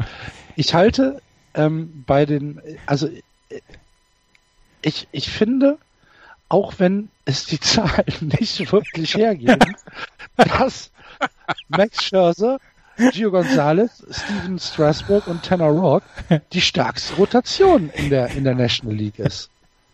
Ja. Das, das ist so. Da gebe ich dir auch recht. Bei Ach was. Was denn hier, was denn jetzt passiert? Na, Bei den Nationals ist halt das Problem, dass sie halt mit ne, den Verletzungen äh, gerade in der Offensive ja, ein bisschen. Moment, Moment, Moment, Moment. Also äh, wenn, wenn, wenn du von Verletzungen äh, sprechen möchtest, ähm, da kommen ja vielleicht noch ein paar Spieler zurück. Äh, klar, das ist nicht die Frage, aber wir haben diese Saison halt gesehen, dass das Harper immer wieder auf der DL war, dass jetzt mit Adam Eaton gleich am Anfang der Saison jemand weg. Ähm, deswegen so aktuell ist es halt, was du sagst, die, die Rotation. Ähm, kannst du sagen, dass es mit die beste in der National League ist? Ja, würde ich auch unterschreiben. Ähm, aber dann ist ja noch mehr zu tun. Ne? Natürlich ist es gut, wenn du ein gutes, gutes Pitching hast, dann musst du weniger Runs an Bord bringen, damit du ein Spiel gewinnst, aber trotzdem solltest du sie bringen und in, den Playoffs kommt es halt auf Kleinigkeiten an und wenn dir dann eben Spieler wie Harper nicht vielleicht zu 100 Prozent, sondern nur zu 75 oder was 80 Prozent zur Verfügung stehen, ist das schon mal nicht so gut. Ähm, und ähm, sie sind, sie sind immer noch sehr ausgeglichen. Ja, sehe ich ein. In der National League sind sie im Moment, ja, sie sind so uncontested. Das ist so meine Schwierigkeit bei den Nationals. Ne? Ich hatte es gerade erwähnt, die, die Red Sox mussten, müssen sich ja bis zum Schluss mit den Yankees kabbeln und die Nationals nicht. Die, die, die cruisen mit 20 Spielen Vorsprung durch diese, durch die Division und, und, und, und, und werden nicht so richtig gefordert. Was, was, na, dann haben sie mal Spiele, die wichtig sind gegen die Dodgers, die verlieren sie zwar eins die Serie. Also das ist halt so das, was dann, ja, was mir so ein bisschen, ein bisschen, naja, Sorge will ich nicht sagen, aber das ist so, deswegen habe ich Zweifel. Das sind meine Zweifel. Die, die, die Nationals sind meine Indians äh, sozusagen, weil ich habe einfach Zweifel, dass die das da durchhalten. Uncontested. So, Andreas ausgelacht? Uncontested ist ein sehr schönes Wort, was äh, Florian da genutzt hat. Ja, ähm, sie haben auf der einen Seite Pech gehabt mit ihren Verletzungen, auf der anderen Seite haben sie Glück gehabt mit ihrer schwachen Division, wo sie dann diese Verletzungen dann wirklich wieder auffangen konnten. Und ähm, sie haben im Gegensatz zu den Houston Astros, was wir eben gesagt haben, dann auch noch eine relativ gut gefüllte ähm, DL. Und es steht und fällt natürlich mit Bryce Harper. Und der hat jetzt ähm, dann auch schon Betting Practice gemacht und hat schon ähm, ist schon gesprintet, ähm, hat schon zwei simulierte Spiele gespielt. Also er sollte auf jeden Fall zu den Playoffs wieder fit sein. Wie gut er drauf ist, das ist dann die, die weitere Frage. Aber ähm, was man dann auch natürlich dann auch sagen muss, die ähm, Washington Nationals sind nicht nur von Bryce Harper abhängig. Sie haben ja auch noch mit zum Beispiel Ryan Zimmerman, Daniel Murphy und Anthony Rondon drei Leute, die immer noch in the middle of the lineup für sehr viel ähm, Schaden sorgen können und beziehungsweise sehr viel ausrichten können. Dazu, was du eben gesagt hast, haben sie ein sehr, sehr gutes Pitching. Das Problem ist, sie haben es halt noch nie so richtig hinbekommen, die Washington Nationals. Und das wird interessant zu sehen sein, ob sie es diese, dieses Jahr schaffen. Und äh, sie haben höchstwahrscheinlich die erste Runde dann gegen die Chicago Cubs. Und die Chicago Cubs sind seit dem All-Star Break, und da höre man und staune man, das beste Team, beziehungsweise den besten Record seit dem ähm, All-Star Break. Und das wird eine sehr interessante Serie und ob das, ob das am Ende dann für die Washington Nationals reicht, das bezweifle ich im Moment ein ganz kleines bisschen. Und ähm, deswegen, ich bin ja, ich bin ja bei dir, ich bin ja bei dir, wenn ich, wenn du sagst hier, die, die Rotation gefällt dir am besten von den Washington Nationals. Ich bin auch ein großer Fan von der Nationals Rotation. Ich bin großer Fan von Anthony Rondon, der mehr Walks als Strikeouts in dieser Saison hat der ähm, einen unglaublichen On-Base-Percentage hat, der mit Daniel Murphy, Ryan Zimmerman dann auch dafür sorgen kann, dass Bryce Harper ähm, vielleicht wieder ein bisschen langsamer zurückkommen kann. Aber ich, denen traue ich im Gegensatz zu den Indians nicht ganz über den Weg. Mhm. Ich würde es mir wünschen, dass sie, dass sie mal weiterkommen. Ja, ich, ich also, da bin ich ganz bei dir. Ich habe sie damals, als ich in, in San Francisco war, ähm, eben mit dieser Harper Scherzer äh, Mannschaft ja schon gesehen und es war halt eben ein, das, das bis dato fand ich aus äh, am gut balancierteste Team, was ich gesehen habe. Und sie sind halt in den letzten Jahren durch Verletzungen immer wieder zurückgefallen worden und das ist schade und ich würde ihnen auch sehr, sehr gönnen. Ich glaube, die Nationals mal tief in die Playoffs zu sehen, in den Playoffs zu sehen, äh, hätte schon was. Und auch eine Serie gegen die Dodgers, meinetwegen um den Titel in der National League, das, das, äh, das kann man sich auf jeden Fall angucken. Aber ähm, mir fehlt eben, mir fehlt im Moment noch was. Aber vielleicht äh, straft uns das alles Lügen und du hast genauso recht wie mit den Diamondbacks letztes Jahr, dass die einfach das Top-Team sind und dann äh, werden wir im, in, in, in, äh, werden wir auf jeden Fall zu äh, auf Knien ankommen und um Verzeihung betteln. Ja, ja, definitiv. Aber es gibt niemanden, der wohl äh, mehr feiert ab in den Playoffs ist als Max Scherzer. Wenn man sich die Playoffs der Washington Nationals nicht angucken mag, dann sollte man unbedingt trotzdem einschalten, wenn Max Scherzer auf dem Mount ist der hat so richtig, der hat, ähm, der hat Adrenalinausschüttung. Das reicht für zwei, für zwei Kompanien. Mhm. Ja, ja, aber solche Leute brauchst du auch. Also, ähm, ich meine, wir haben ja die Bilder gesehen, ne? Wir haben die Bilder gesehen, was in Chicago los war mit dem Team letztes Jahr. Wir haben es bei den Royals gesehen. Jetzt, natürlich ist es gut, wenn du, wenn du Talent äh, bei dir im Clubhaus hast, um in den Playoffs, aber es muss auch diese Energie dann da sein. Und äh, das, was wir zum Beispiel bei den Angels jetzt mit dieser sechs äh, Niederlagenserie gesagt haben, da fehlt komplett eine Energie, da fehlt, da fehlt irgendetwas, keine Ahnung, irgendein ich, Teamgeist, ich weiß es nicht. Und und bei den Nationals ähm, kann man das dann äh, äh, von solchen Spielern wie Scherzer oder so ja auch erhoffen. Das ist ja das Gute. Hm. Axel, hast du dich von ja. dem kleinen Florian Diss gerade erholt? Ja, habe ich. wir, wir, wir, wir reden in zwei Wochen. Sehr gut, sehr gerne. Gut. Marlins, Braves, Mets, Phillies, irgendwas? Die Marlins, da gab es eine sehr lustige Geschichte. Ähm, Derek Jeter hat schon, hat schon quasi seine Arbeit angetreten, obwohl noch nicht feststeht, dass dir der dem Verkauf zugestimmt worden ist. 75 Prozent der MLB-Owner müssen einem Verkauf zustimmen. Das wird nicht die Frage sein, aber ähm, Derek Jeter ist eigentlich noch nicht in Ver Verantwortung, aber er hat dafür gesorgt, dass vier lang gediente Mitarbeiter aus dem Scouting-Staff etc. schon gehen mussten. Und was Derek Jeter gemacht hat, er hat es ihnen nicht selber gesagt, sondern er hat, er hat, es ihnen mitteilen lassen. Das ist schon mal ein richtig guter Start, wenn du Ost. Verantwortung. Selbstverständlich. wenn, wenn, du disziplinarische Verantwortung übernehmen willst in einem Club. Nimm den, nimm den größten Schreihals und lass ihn rausschmeißen. Schmeiß ihn selber. genau, genau. Das, das war, so, das ich habe eine Nachricht von Derek für dich. ja, genau, genau. Sehr schön. Das, das hat er, gibt's da nicht so ein Buch Management für Dummies? ja, das, das hat er noch nicht gelesen. Aber jetzt äh, ehrlich, könnte das denn, könnte das mal, äh, Franchise denn mal was werden, wenn jemand wie Derek Jeter sich da einmischt? Also, ich bin da trotz allem immer noch sehr skeptisch. Das Publikum in Miami scheint ja wirklich schwierig zu sein. Also der, ähm, der Start von Derek Jeter in seine, in seine Rolle ist auf jeden Fall eher etwas unglücklich. Ich meine, wenn du, ja. wenn du sagst, hier vier Jungs, die seit 15, 16 Jahren dabei sind, die möchtest du nicht mehr im, im Clubhaus haben, weil du sagst, du möchtest mit anderen Leuten weitermachen, dann gehst du da schon selber hin, oder? Ja, wenn du, ja, solltest du auf jeden Fall. Ich konnte er gerade nicht. Ja, aber dann, aber dann setzt du, dann setzt du einen anderen. Saß Termin am Klo. Ja. Also, ich, ich weiß nicht, ob, ob das so meine Akzeptanz von, von meinem neuen Vorgesetzten so richtig erhöhen würde. Ne? Bin mir da auch unsicher. Ach, ist, aber sie werden, wir werden wahrscheinlich sehr viel äh, über die Marlins dann berichten können, ja. Ja, ja das, das wird super. Und äh, Giancarlo Stanton mit seinem 57. Home Run. Ja. Wo geht er hin im Winter, Andreas? ich glaube, oh, oh. glaub, er bleibt jetzt, wenn der Verkauf. Derek, Cheater, Derek Cheater schreibt in einem SMS, dass man ihn nicht mehr braucht. Mhm. Ach, hm. Ja, meinst du, er bleibt? Ja, er bleibt mit neuem, mit neuem Dings, mit neuem Team. Okay. Ähm. Das, das, wie willst du das, wie willst du das machen? Also, wer, wer käme in Frage, ansatzweise irgendein Gegenwert für, für ihn zu bringen? Es gibt genug Teams, die seinen Vertrag stemmen können.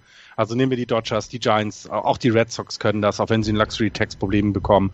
Ähm, auch die Yankees können es, aber du musst ja, die, die werden sich ja das nicht für eine Tüte Erdnüsse da weg. Äh, äh, äh Nö, äh, aber wenn du, wenn du, wenn du, was weiß ich, mh, Brian Johnson und Henry Owens weggibst als, äh, als Red Sox, vielleicht noch Ben Taylor dabei. Ja, Dann ist das, dann ist das zwar teuer, aber machbar. Ja, ja, ja, aber ich, äh, macht, macht man das noch? Also macht man, also wir, wir können ja davon ausgehen, dass Giancarlo Stanton auch nächstes Jahr wieder 50 Homeruns schlagen wird. Also wir haben ja gesehen, viele Homeruns, das, da, da wird sich jetzt ja so schnell nichts mehr ändern, glaube ich. Die, die MLB ist ja ganz zufrieden damit, äh, mit dem, was da passiert ist, was auch immer passiert ist. Es gibt ja immer noch das, das Gerücht, dass mit den Bällen, dass die so ein bisschen, naja, dass die, die, die ein bisschen leichter sind, dass sie etwas besser fliegen. Und ähm, das ist ja auch okay, die Leute wollen es ja sehen. Also mir sind die Home Runs egal, ich mag lieber Double Plays und, und, und, und den Small Ball, aber es ist ja schon spektakulär, wenn jemand wie, wie, wie äh, Giancarlo Stanton einen, einen sehr alten Rekord anfangen kann zu brechen. Und er wird, er wird nochmal 50 Home Runs schlagen, vielleicht drei Jahre hintereinander. Brauch, aber ist, also ich meine, gut, dem, dem Boston Red Sox wird es ja tatsächlich fehlen. Ne? Jemand, der so, so viele Home Runs schlägt, ist, das, das ist noch eine offene Stelle bei den Red Sox. Mhm. Das könnte natürlich sein, klar. Mhm. Du hältst dich komplett raus, Andreas. Ja, bei, beim Thema Stanton zu den Red Sox, ja. da beiße ich mir auf die Zunge. ich habe noch was zu den Mets. Aus Angst mehr, oder ne? aus, weiß schon aus mehr, ne? die haben sich, die haben sie schon angerufen. Musst du, musst du irgendwie so eine, ähm, so eine Sperrfrist einhalten. ja, genau. Nee, es ist, ähm, wenn man, wenn man um, um Dave Dombrowski weiß und seine, seine gelegentlichen Höhenflüge, was so Trades angeht, muss einem ja Angst und Bange werden. Ne? Muki und Xander Bogarts für Nein. Giancarlo Stanton. Ah, komm, solche, also solche Manager gibt es doch nicht mehr, oder? Die wirklich so einen Blödsinn machen. Das ist doch vorbei, die Zeit. Aber was, was ist denn, also man kann ja jetzt mal, wenn man jetzt in der, in der Situation von Jeter ist, und wir gehen mal davon aus, der hat ein bisschen was drauf also der, der will das in die richtige Richtung bringen, dann, dann behältst du doch jemanden wie Stanton, damit die Leute ins Stadion kommen, oder? Also eigentlich kannst du es dir nicht erlauben, ihn wegzugeben. Kannst du auch nicht. Nicht mit dem neuen, nicht mit dem neuen Besitzer. Okay. Ähm, ich habe noch was für ein Metz. Hau rein. Noah Syndergaard ist gestern wiedergekommen. Hat, äh, sollte ein Inning pitchen. Drei Pitches, oder? Fünf. Fünf? für, für sein erstes Inning, ja. Und dann hat er hinterher ges äh, gesagt, alle Pitches hätten sich gut angefühlt. Die fünf. und ähm, aber Scoreless Inning hat ein Double Play initiiert noch und ähm, ist wohl wieder zurück. Und äh, wenn es in dieser an so viel schlechten Nachrichten sehr reichen Saison für die Mets in irgendeiner Weise einen Silberstreif am Horizont gibt, dann dieses, dieser Auftritt gestern von Noah Syndergaard. Ja, Noah Syndergaard für die Hörer, die uns vielleicht äh, noch nicht von Anfang an in dieser Saison verfolgt haben, äh, war der Pitcher der Mets, der ähm, trotz Anraten des äh, Physical Stuffs der Mets nicht zum Arzt gegangen ist und der gesagt hat, nö, nö, ich kenne meinen Körper am besten, ich weiß, was gut für den ist, alles in Ordnung, hat nicht ganz hingehauen. Nicht ganz. Hat nicht ganz funktioniert. ja, jetzt wieder spielen können, ist doch alles gut, er hat doch seinen Körper gehört. Hat ja, ja. dauert, aber. Viereinhalb Monate später. Ne? Bei den Mets kann man doch im Moment auch nur den Kopf schütteln, was da los ist. Also Wahnsinn. Wahnsinn. Bin gespannt, wie die den Angriff nächstes Jahr nehmen wollen. Also so insgesamt finde ich, ist die National League East eine relativ spannende äh, Division tatsächlich, weil die Braves mit ihrem neuen Stadion und mit dem Umbruch, die, die kommen ja dann auch irgendwann, weil auch dort sitzen ja Leute, die kluge Entscheidungen fällen. Die Marlins im Umbruch, neue Besitzer. Die Mets, ja, die Mets sind halt die Mets, aber für, für irgendwas sind sie immer gut. Die standen mal in der World Series, wir dürfen das nicht vergessen. Ähm, und die Phillies, ja, die Phillies, die, die, zeigen ja nun, dass sie umbrechen wollen und das wird sich ja auch mal wieder anders gestalten dann. Also das, äh, da ist, glaube ich, noch sehr viel Potenzial, dass, dass da mal die Nationals nicht so durchcruisen. Hm. Matt Harvey hat übrigens ähm, in seinen ersten vier Starts nach seinem nach seiner Rückkehr, ich glaube, was hat er für ein ERA? Ein 13er? seit, seitdem er wieder zurückgekehrt ist und ist im Moment ähm, die traurigste Gestalt in der Reihen der Mets. Auch, ja, so, auch so eine Nachricht, ähm, wo du dann sagst, ey, Alter. Was ist mit dir passiert? Ja. Ja, ja vor allen Dingen, was war er für ein, also auch, auch da, also ich, ach, eigentlich muss er wahrscheinlich aus New York weg, oder? Der braucht irgendwie, Change irgendwie of Scenery. woanders hin, ne? Ich, ich weiß es nicht. Es ist ganz komisch. Ähm, das Potenzial ist ja da, aber er bringt es jetzt seit, seit langer Zeit einfach nicht da auf den, auf den Mount. Und, und woran auch immer das liegen mag, vielleicht, vielleicht muss er woanders hin, um, um nochmal, um noch wieder ein Faktor zu werden. Einmal, warum denn nicht? Es ist ja, ist ja nichts Schlimmes, wenn man das Team wechselt. Das gehört ja zu einer Spielerkarriere dazu. Ja. Ja, ist, äh, ist ich, ich finde es schon einigermaßen traurig, äh, weil mit Harvey war halt vor zwei Jahren der Mensch, wo wir alle gesagt haben, ach du liebe Güte, der pitcht ja alles in Grund und Boden. Und ähm, ja, dieses Jahr hat es nicht wirklich hingehauen. So ist das leider. Gut, dann äh, können wir weitergehen in die National League Central, wo noch kein Playoff-Teilnehmer feststeht, formal. Die Chicago Cubs führen die Tabelle an. 86, 68. Dahinter die Milwaukee Brewers 82, 73. Die Cardinals 81, 73. Die Pirates und die Reds sind raus. 70, 85 beziehungsweise 66, 89. Und was war das für eine Serie in den letzten drei Tagen der Cubs gegen die Brewers? Vielleicht die beste Serie bislang dieser, dieser Saison. Wahnsinn. Alle Spiele in Extra Innings. Ja. 5-3 für die Cubs, 5-4 für die Cubs, 4-3 für die Brewers gestern Abend.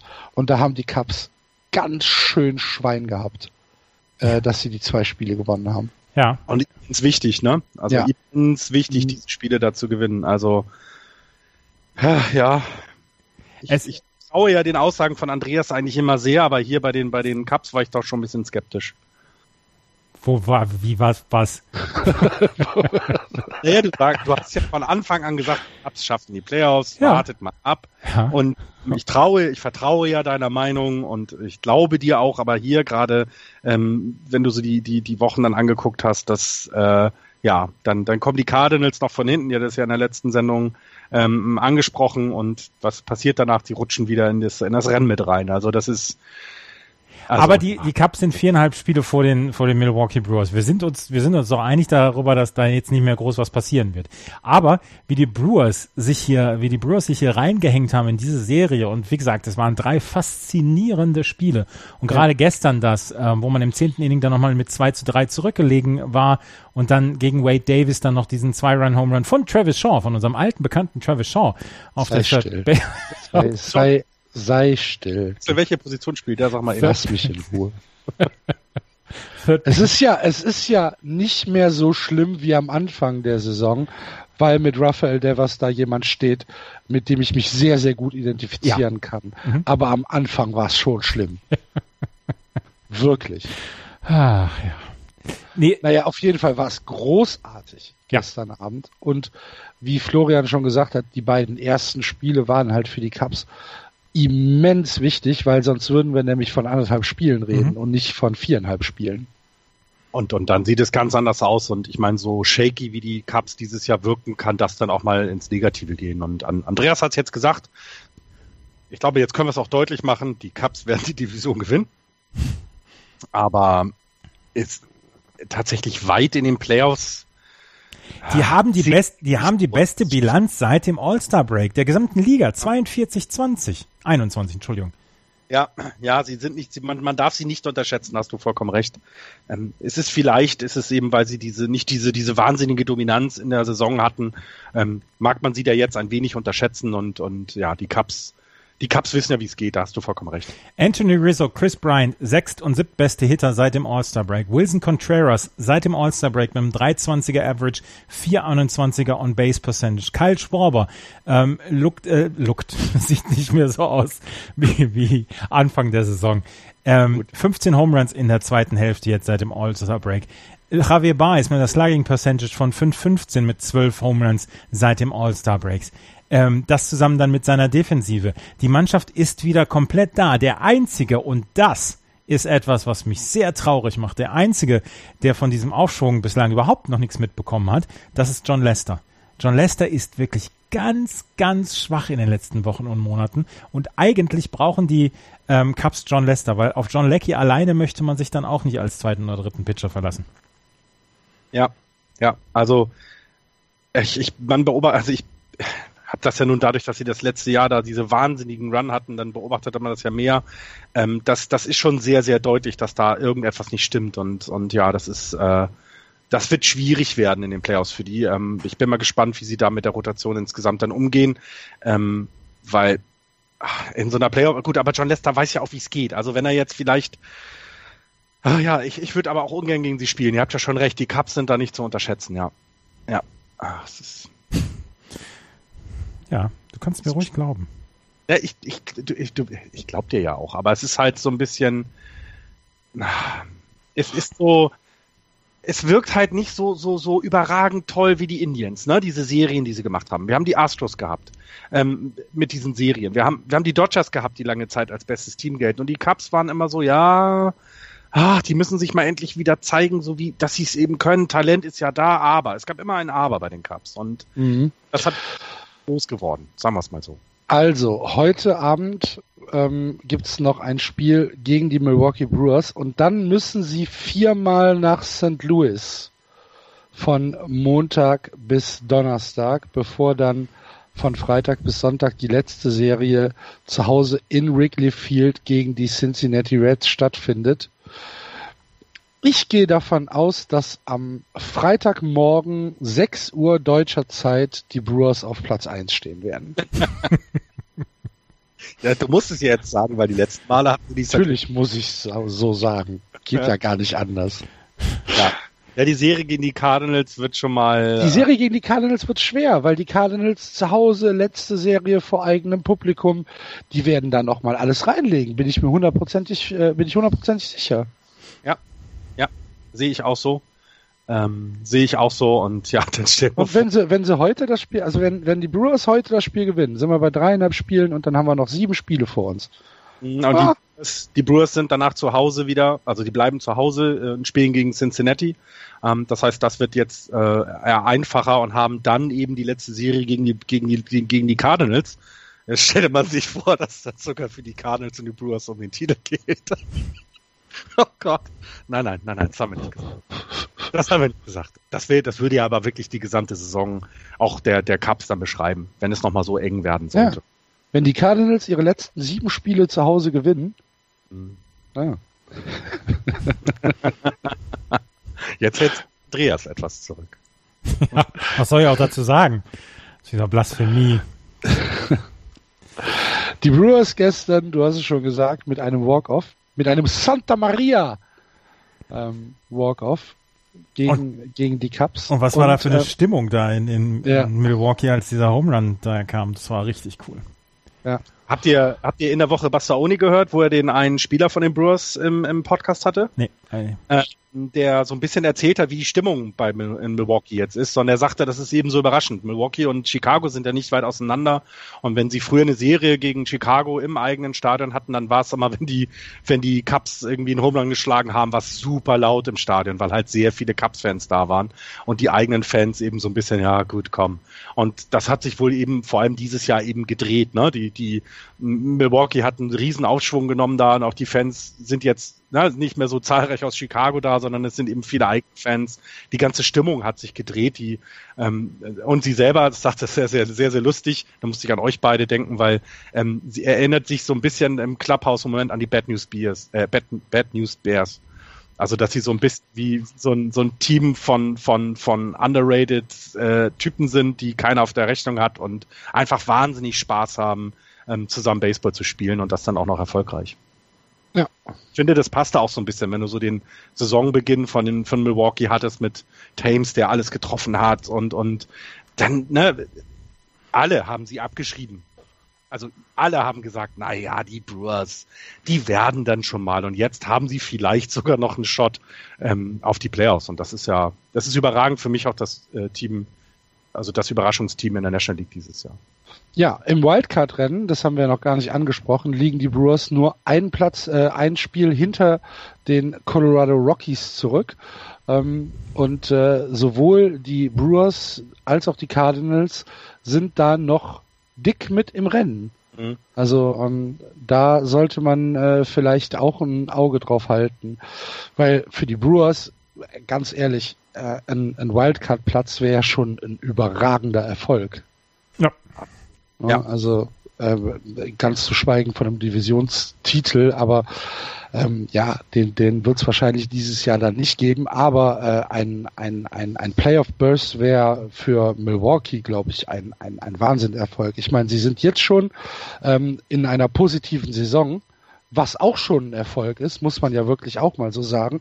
Und ähm, ähm, Florian hat es ja eben schon gut beschrieben, die Stimmung in Milwaukee könnte aktuell nicht viel besser sein. Gefällt mir auch sehr gut, ich mag die irgendwie. Weiß auch nicht so genau warum, aber wahrscheinlich wegen diesem wunderschönen Baseball-Handschuh-Logo. Eines der schönsten Logos der MLB, absolut. Ja. Manchmal kann man seine, seine, seine Liebe nicht erklären. Man muss das es auch richtig. gar nicht. Man muss es ja auch nicht. Nein. Aber äh, was wusste schon Tokotronic. Was, was in dem, was in dem, äh, in der in der Central jetzt auch noch ist, das äh, war eben auch in dem Podcast. Der Abschluss der Pirates war war auch so ein bisschen Thema, ne, dass sie so mhm. vor drei Jahren noch mit mit mit wirklich eines der besten Teams in der National League und und in den Playoffs und jetzt 70 Spiele gewonnen. Also das ist dann auch irgendwie bitter. Ja, also wie gesagt, ich ähm, ja. ja Was soll man dazu jetzt noch groß sagen? Andreas, du hast die Cardinals sehr früh abgeschrieben. Dieses Fingerpointing gefällt mir überhaupt nicht. Jetzt sind sie wieder da. Ja. Hallo. Er erkläre dich. Na, ich, wie soll ich mich erklären? Ich bin, ich bin genauso bestürzt wie ihr. Aber jetzt haben sie gestern gegen Pittsburgh verloren. Sie sind, wir sind wieder komplett da und ich möchte, ich finde das Rennen sehr spannend um diesen zweiten Wildcard-Platz dort in der, in der National League. Und es ist am Ende dann doch so, wie wir es immer wieder sagen, bitte schreibt, bitte schreibt nicht die St. Louis Cardinals ab. Das ist unfassbar. Ja. Selbst wenn sie, wenn sie fünf Spiele ähm, wenn, wenn noch vier Spiele da sind und sie spielen, sie liegen fünf Spiele zurück, haben sie noch eine Chance, die Playoffs zu erreichen. Irgendwie schaffen sie es. Und das ist auch dieses Jahr wieder so. Und ähm, die St. Louis Cardinals, das wird sehr spannend jetzt sein in den nächsten sieben Tagen, die Match, die Spiele der Colorado Rockies, der Milwaukee Brewers und der St. Louis Cardinals nachzugucken. Und ich hätte, ich hätte Bock auf ein Spiel 163. Zwischen? Von Rockies? Mir aus, also für die Wildcards dann? Äh, von mir aus zwischen, zwischen den Rockies und den Brewers oder St. Louis. Mhm. Ja, wobei, wenn man sich jetzt das Playoff Picture anguckt, ja, also wie, wie übel ist das für die Rockies, oder? Also das ist so, glaube ich, das ist die, das ist die tragischste Nummer in diesem Playoff-Run, ähm, finde ich, weil, weil, wann haben wir gesagt, dass sie den, den Platz, ne, dass, dass sie sich eigentlich nur auf das eine Spiel gegen Arizona vorbereiten? Das haben wir ganz viele Sendungen lang gesagt und sie haben ja auch ein fantastisches Team mit deinem Lieblingsspieler, mit, mit Charlie Blackman. Ähm, auch Nolan Arenado ist jetzt nicht so schlecht. Und dann hast du, ja, ver, ver, verspielst du es irgendwie in, in, in der, nach dem All-Star-Break und, und, und musst jetzt noch nach hinten gucken, dass nicht so ein Team wie die, wie die Brewers äh, vorbeikommt. Das ist schon so ein Team wie die Brewers, wie despektierlich sich das anhört. Naja, weil doch vor der Saison, ne, wenn, wenn, wenn man den Experten äh, äh Tees äh, gehört hat, die Rockies der heiße Scheiß waren. Und ähm, es auch klar war, dass sie da irgendwie dieses Jahr schon dass sie da auf jeden Fall eine Rolle spielen werden und sie es ja auch nun lange, lange Zeit gemacht haben. Und die Brewers sehen ja so eben wie, aus wie so ein bisschen so die betrunkenen Engländer auf, am Strand, die, die trotzdem beim Fußball noch zwei Tore schießen und keiner weiß warum. Das sind so wie die Dänen, weißt du, bei der Europameisterschaft 92. Betrunkene Engländer und dann zwei Tore, das passt aber auch nicht zusammen. Ja. Das war ein schiefes Bild. Ja. ja. Okay. Ähm, was tippt ihr? Milwaukee, äh, St. Louis, Colorado. Ich sag St. Louis. Milwaukee. Ich sag St. Louis. Du, sag, du sagst St. Louis? Mhm. Florian? Milwaukee. Ich sag auch Milwaukee. Ich kann auch nicht St. Louis sagen. Gottes Willen. Ich kann St. Louis sagen. Nee. Okay, und äh, dann äh, lasst uns die National League noch schnell. Eins, eins habe ich noch gerade, Entschuldigung, zu den Cincinnati Reds. Scooter Jeanette, ja. der erste Profi in der Geschichte der ähm, äh, Major League Baseball, der es in einer Saison geschafft hat, vier Grand Slams zu schlagen plus ein vier Home Run Spiel zu haben. Wow. Das äh, ist nicht schlecht. Den letzten Grand Slam hat er jetzt gerade gegen die Red Sox geschlagen und er hat damit vier Grand Slams in dieser Saison mehr als die Red Sox. die immer noch haben keinen wir schon einen? Nee, wir haben noch keinen einzigen. Ich wollte gerade sagen, ja.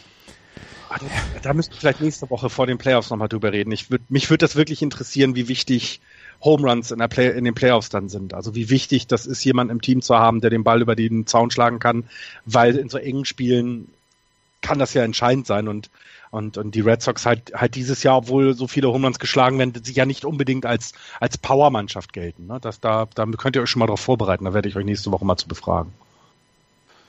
Jawohl. Gut, können wir weitergehen in die West? Müssen wir ja. Ja. Da will doch keiner hin. Ich lese mal kurz die Tabelle vor. Die LA Dodgers äh, führen 98, 57. Dahinter die Diamondbacks 89, 66. Die Rockies 83, 72. Die Padres 70, 85 und die Giants 61, 94, 37 Spiele hinter den LA Dodgers zurück. Die Dodgers haben sich gefangen, 5-5 in den letzten 10, ähm, haben endlich wieder ein paar Spiele gewonnen, werden wahrscheinlich auch die 100 Siege knacken, aber sind natürlich weit von der äh, Rekordsaison entfernt, die wir vor sechs Wochen noch äh, für gut möglich gehalten haben. Ähm, und äh, sind jetzt so ein bisschen der, das Team, äh, auf, auf das alles guckt, oder? Wie, wie, wie, wie werden Sie die letzte Woche gestalten? Äh, mit welcher Rotation gehen Sie dann vielleicht in die NLDS? Was, äh, was, was passiert da alles? Ich, ich weiß nicht. Die Dodgers sind so ein bisschen das, naja, das, das unbekannte Team, obwohl sie halt die gesamte Saison so krass dominiert haben. Geht's euch da anders? Es, ich bin, ich bin nach wie vor komplett ratlos. Ich habe jetzt mal gerade nachgezählt. Seit dem 26. August haben sie 28 Spiele gehabt. Sie haben sieben davon gewonnen. 7 zu 21 seit dem 26. August. Und wenn wir vorhin über die Indians gesprochen haben, dass sie in den ersten zwei Monaten ähm, nicht gut angefangen hatten und jetzt aber so langsam der, der Diesel auf, auf Touren gekommen ist, der Diesel der Dodgers stottert ganz arg. Und wenn du sagst, ja, sie haben sich gefangen, Sie haben 5-5 aus den letzten 10 Spielen, aber 7 zu 21 aus den letzten 28 Spielen. Das kann einfach nicht unbeobachtet ja, bleiben. Andreas, dieses Sie haben sich gefangen war jetzt auch ja, nicht ganz ohne ich Sarkasmus. Nicht, ne? Ich wollte das gar nicht kritisieren. Ich wollte das gar nicht kritisieren, was du ja gesagt hast. Sie haben ja fünf Spiele aus den letzten 10 gewonnen. Aber was für eine finstere Phase sie dazwischendurch hingelegt haben. Und das macht mir, und das macht, gibt mir dann auch Probleme zu sagen, sie sind jetzt vielleicht die Favoriten dann jetzt in, in, im Oktober. Sie haben, sie haben zwischendurch 51 zu 9 gespielt. Aber das bringt dir alles nichts, wenn am Ende die Kräfte ausgehen, wenn am Ende du einfach nicht mehr triffst und nur noch so kalt bist wie, wie der Erd, nicht der Erdmittelpunkt, sondern der, der, der kälteste Punkt der Erde, 0 Kelvin. Das war ein doofes Beispiel jetzt, tut mir leid. Ja. Macht doch nichts. Ist schon in Ordnung. Es ist, es ist wirklich, wirklich erstaunlich und, und komisch, wenn man sich das anguckt, Curtis Granderson in den letzten 30 Tagen 74 At-Bats, 9 Hits, 1,22er Average. Jasmani Grandal, 1,41er Average. Ähm, Logan Forsyth, 1,67er äh, Average. Corey Seager, 1,97er Average. Alles in den letzten 30 Tagen. Chris Taylor, 2,04er Average. Da ist keiner, der wirklich eine gute Leistung gebracht hat in den letzten 30 Tagen. Und kriegst du den Turnaround jetzt nochmal hin? Natürlich bist du der Favorit, wenn es in die ins, ins Postseason Game oder in, in die in die NLDS geht gegen die Rockies oder gegen die Diamondbacks. Natürlich bist du da der Favorit, aber du musst das dann auch erstmal wieder in den kompletten Oktober übertragen können. Und diese 30 letzten Tage waren einfach eine Katastrophe für die Dodgers und ich bin sehr gespannt, ob sie diesen Turnaround hinkriegen. Und für mich sind sie auch eine große Unbekannte in dieser Postseason. Bis vor bis bis Mitte August hätte ich gesagt, ach, die Dodgers, es geht alles nur über die Dodgers. Aber so? Wie willst also du das denn verargumentieren? Also, gucken wir uns mal die Dodgers an. Ähm, gegen Arizona stehen sie im Moment mit acht gegen elf Niederlagen. Ja. Gegen Colorado haben sie sieben Siege, neun Niederlagen. Gegen Washington stehen sie 3-3. Gegen die Cubs stehen sie 4-2, da haben sie gewonnen. Und damit haben wir schon die Playoff-Teilnehmer. Nein, Milwaukee können wir mal gucken, da stehen sie 3-3. Also gegen Teams, gegen die sie im Oktober vielleicht äh, auflaufen müssten, stehen sie einfach nicht gut da. Und deswegen, ja, du hast recht, qua ihres Records ähm, äh, mit 98 Siegen, vielleicht, ne, lass sie noch vier Spiele gewinnen insgesamt von den letzten, das ist ja auch drin, dann haben sie 102 Siege qua ihres Records und auch qua des Talents in der Mannschaft sind sie die beste, das beste Team in der National League. Mit aber dem Asterix dran, naja, gegen wen haben sie denn gewonnen in den letzten Wochen? Ne? Sie haben zweimal gegen die Nationals gewonnen, das ist, glaube ich, gar nicht sch äh, äh, schlecht gewesen, ähm, um so ein bisschen wieder Selbstbewusstsein zu bekommen. Haben dann aber drei Spiele hintereinander gegen die Phillies verloren. Gegen die Phillies, entschuldigung. Mhm. Also jetzt bei, bei allem, das, also entweder, ich habe es schon vor vier Wochen gesagt, es ist der größte Bluff, der jemals gezogen wurde im gesamten äh, Baseball, weil so wie sich die Dodgers gerade darstellen, sind sie eher wie die Angels. Überhaupt nicht fertig für die Playoffs. Und auch die haben da gar nichts zu suchen von der Idee her. Aber sie haben mal 51 zu 9 gespielt. Das hast du gerade erwähnt. Es muss doch noch da sein. Also sie sind, finde ich, das größte, größte Fragezeichen in den Playoffs. Und ich habe so das Gefühl, bei irgendeinem wackeligen Spielstand in den Playoffs kann das vielleicht einfach ganz schnell kippen, weil sie eben nicht mehr diese Sicherheit haben. Ach, ist doch scheißegal, wie gut wir drauf sind, wir gewinnen die Spiele eh. So auch dieses Brust raus Gefühl, was die Indians im Moment darstellen. Ähm, sie sind in der in der in der National League West lange Zeit auch uncontested. Also sie haben dort einfach sich einen Vorsprung aufgebaut, der diesen, den, den trotz dieser wahnsinnigen Niederlagenserie nicht ab richtig äh, aufgebraucht wurde. Und das ist vielleicht etwas, was ihnen nicht so zugute kommt. Ähm, echt auch das Schwierigste zu sagen, wie, wie, wie, wie weit gehen die Dodgers in die Playoffs. Das ist, finde ich, ganz schwierig. Und alles hängt von der ersten Serie ab, glaube ich. Wenn sie die, wenn sie die verlieren, sind sie raus. Das ist meine ja, Board Prediction. So. Nein, ich meine, wenn sie, naja, wenn sie die, wenn sie das aber deutlich gewinnen, also wenn sie die wegmachen, einfach niederwalzen, so wie sie das in ihrer 60 Spiele äh, Spanne da, wo sie 51 gewonnen haben, bei bei mir den Gegner gemacht haben. Wenn sie das hinkriegen wieder, dieses dieses Gefühl, zu diesem Gefühl zurückzufinden, uns kann keiner schlagen dann gehen sie durch. Also dann treffen sie auf die Indians in der World Series und das wird dann bombastisch. Aber sollten sie da so ein bisschen shaky sein, dann kann es ganz, ganz schnell enden. Ich bin gespannt. Spannende Sache. Und ähm, die Diamondbacks sitzen sicher auf dem ersten Wildcard-Platz. Das heißt, sie werden Heimrecht haben im entscheidenden Wildcard-Spiel. Und wir haben ja eben schon darüber gesprochen. Das wird entweder gegen die Rockies, gegen die Brewers oder gegen die Cardinals in der Wüste von Arizona ausgetragen werden. Ähm, Arizona ähm, macht auch über die ganze Saison alles richtig und wir haben es ja schon ein paar Mal gesagt. Wahrscheinlich ähm, das, ähm, das tragischste Team der diesjährigen MLB-Saison, weil fantastische Saison, trotzdem ähm, kommen sie nicht an die Dodgers ran, weil die halt einfach von April bis August zu gut waren. Ähm, dennoch äh, trauen wir den Arizona Diamondbacks vielleicht eine kleine Überraschung in ähm, der National League Divisional Series äh, zu, falls sie denn da reinkommen, weil es gibt ja die Statistik, dass sie gegen die Dodgers äh, immer sehr gut ausgesehen haben. Und sie haben, sie haben in einem Wildcard-Game höchstwahrscheinlich dann Zach Greinke auf dem Mount, wo sie dann äh, qua ihres besten Pitchers auf dem Mount dann auch als äh, der Favorit gezählt werden müssen. Und dann gehen sie höchstwahrscheinlich sehr selbstbewusst in eine Serie mit den Dodgers. Und über die Dodgers haben wir jetzt lange genug gesprochen. Und ich traue den Arizona Diamondbacks dort alles zu. Ich, ich, ich kann jetzt nicht, ich kann jetzt nicht mehr hingehen und sagen, ja, die sind nur, die sind nur ähm, Futter für die, die, die, die nehmen die Dodgers zum, zum Frühstück. Geht ja gar nicht mehr, kannst ja gar nicht mehr sagen. Und die sind ähm, auf jeden Fall chancenreich dann auch noch in einer Serie gegen die Dodgers. Und da wäre wär ich sehr gespannt. Und was wäre das für ein Bust, wenn die Dodgers in der ersten Runde gegen die ähm, Diamondbacks rausgehen würden? Haben sie immerhin 102 Siege gewonnen. Toll. Ja. Toll. Also, ich, ich ich traue den Dodgers nicht über den Weg im Moment. Und, und sie überraschen uns bestimmt, so wie die Cardinals äh, äh, abgeschrieben waren hier im Podcast, äh, haben wir die Dodgers jetzt ja auch so ein bisschen einen Abgesang gestartet und dann werden sie wahrscheinlich kein einziges Spiel in den Playoffs verlieren und die World Series sweepen. Ja, also da ist tatsächlich alles möglich bei denen und, und auch dass die, die, die Playoffs da zu verfolgen, alleine das Rennen in der Central Division ist schon klasse, ähm, wer da die Wildcard noch mitmachen will oder nicht und, und, und hier dann eben dann das erste Spiel, ach, das, das, das, das hat schon was, also das wird schon nicht schlecht. Ja, ich hoffe es. Ich freue mich sehr drauf.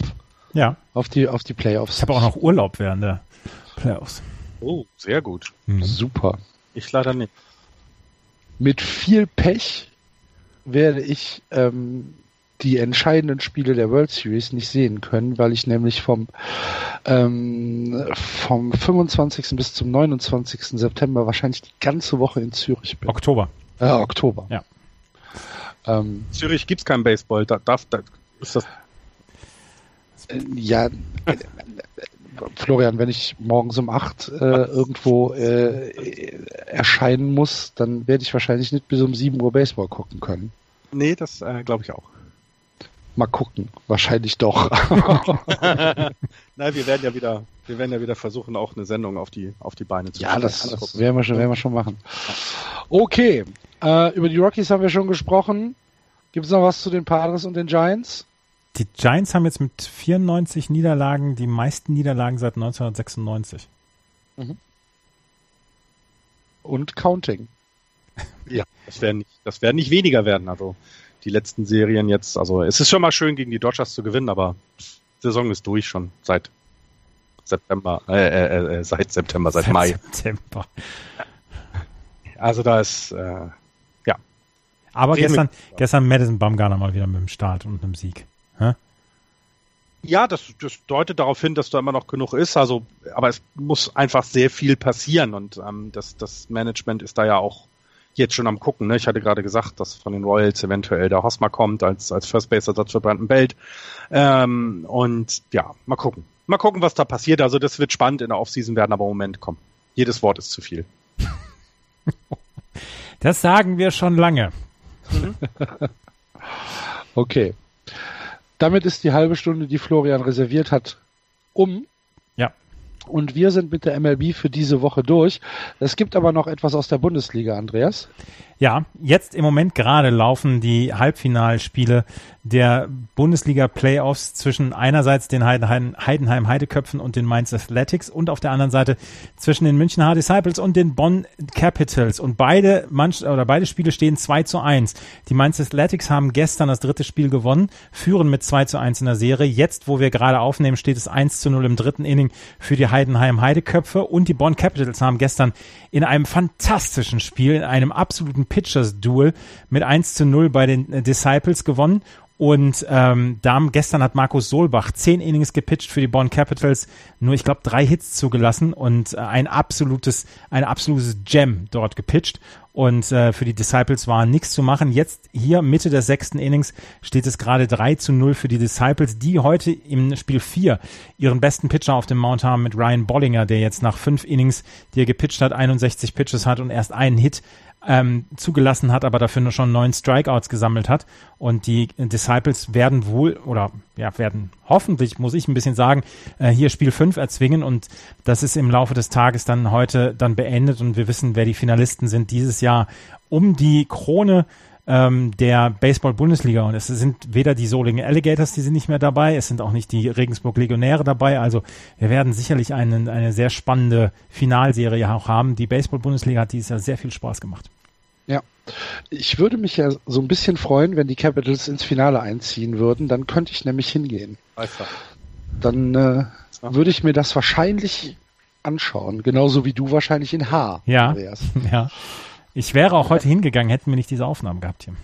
Alles für den Hörer. Mhm, es genau. gibt auch noch Nachrichten von den Buchbindern Legionären, die haben erneut einen Spieler ah, ja, genau. bei den Minnesota Twins unter Vertrag gebracht. Ähm, das Talent Niklas Rimmel hat einen Vertrag unterschrieben bei den Twins oder es steht kurz davor. Ähm, und der 18-Jährige wird dann wohl nächstes Jahr oder spätestens übernächstes Jahr mal, oder nee, nächstes Jahr dann schon rübergehen, genau, und ist dann wieder jemand, der durch die ähm, Akademie in, in Regensburg gegangen ist und ähm, ja, Aufmerksamkeit bei den Scouts in, in, in Übersee äh, erweckt hat, erregt hat und, und naja, mit Max Kepler hat er da jemanden auch, der, der ihm ja sagen kann, was man tun muss, äh, damit man es dann irgendwann mal schaffen kann. Und ich glaube, Max Kepler wird ihnen sagen, arbeiten, arbeiten, arbeiten. Ne? Dann drücken wir ihm alle Daumen, dass äh, wir hier vielleicht einen zweiten Deutschen bald in ein paar Jahren in der MLB sehen. Gut, dann war's das für diese Woche mit Just Baseball. Wir hoffen, ihr hattet wieder ein bisschen Spaß, seid umfassend informiert. Nächste Woche ähm, schließen wir die Regular Season ab, bevor es dann in die Playoffs geht, die wir aber natürlich auch, so wie ihr das von uns gewohnt seid, begleiten werden. Einen Monat haben wir noch vor uns, bis äh, die Saison zu Ende ist. Ich glaube, wir werden den alle zusammen richtig genießen. Ich freue mich auf jeden Fall wie Bolle drauf. Ich weiß, dass Andreas und Florian da genauso denken. Ähm, wenn ihr uns was zu sagen habt, freuen wir uns natürlich über eure Kommentare auf Facebook, auf Twitter oder im Blog äh, auf äh, www.justbaseball.de und ganz besonders würden wir uns natürlich über eine Rezension auf iTunes freuen, damit wir da vielleicht mal ein paar mehr Pünktchen bekommen. Wenn ihr uns was Gutes tun wollt, im Blog gibt es einen Spenden-Button. Den kann man auch bedienen. Da freuen wir uns natürlich auch drüber, um Equipment, Serverkosten und so weiter bezahlen zu können. Und das war's dann für uns von äh, Just Baseball für diese Woche. Wir wünschen euch eine gute Zeit. Macht's gut. Play Ball. Tschüss. Tschüss. Tschüss.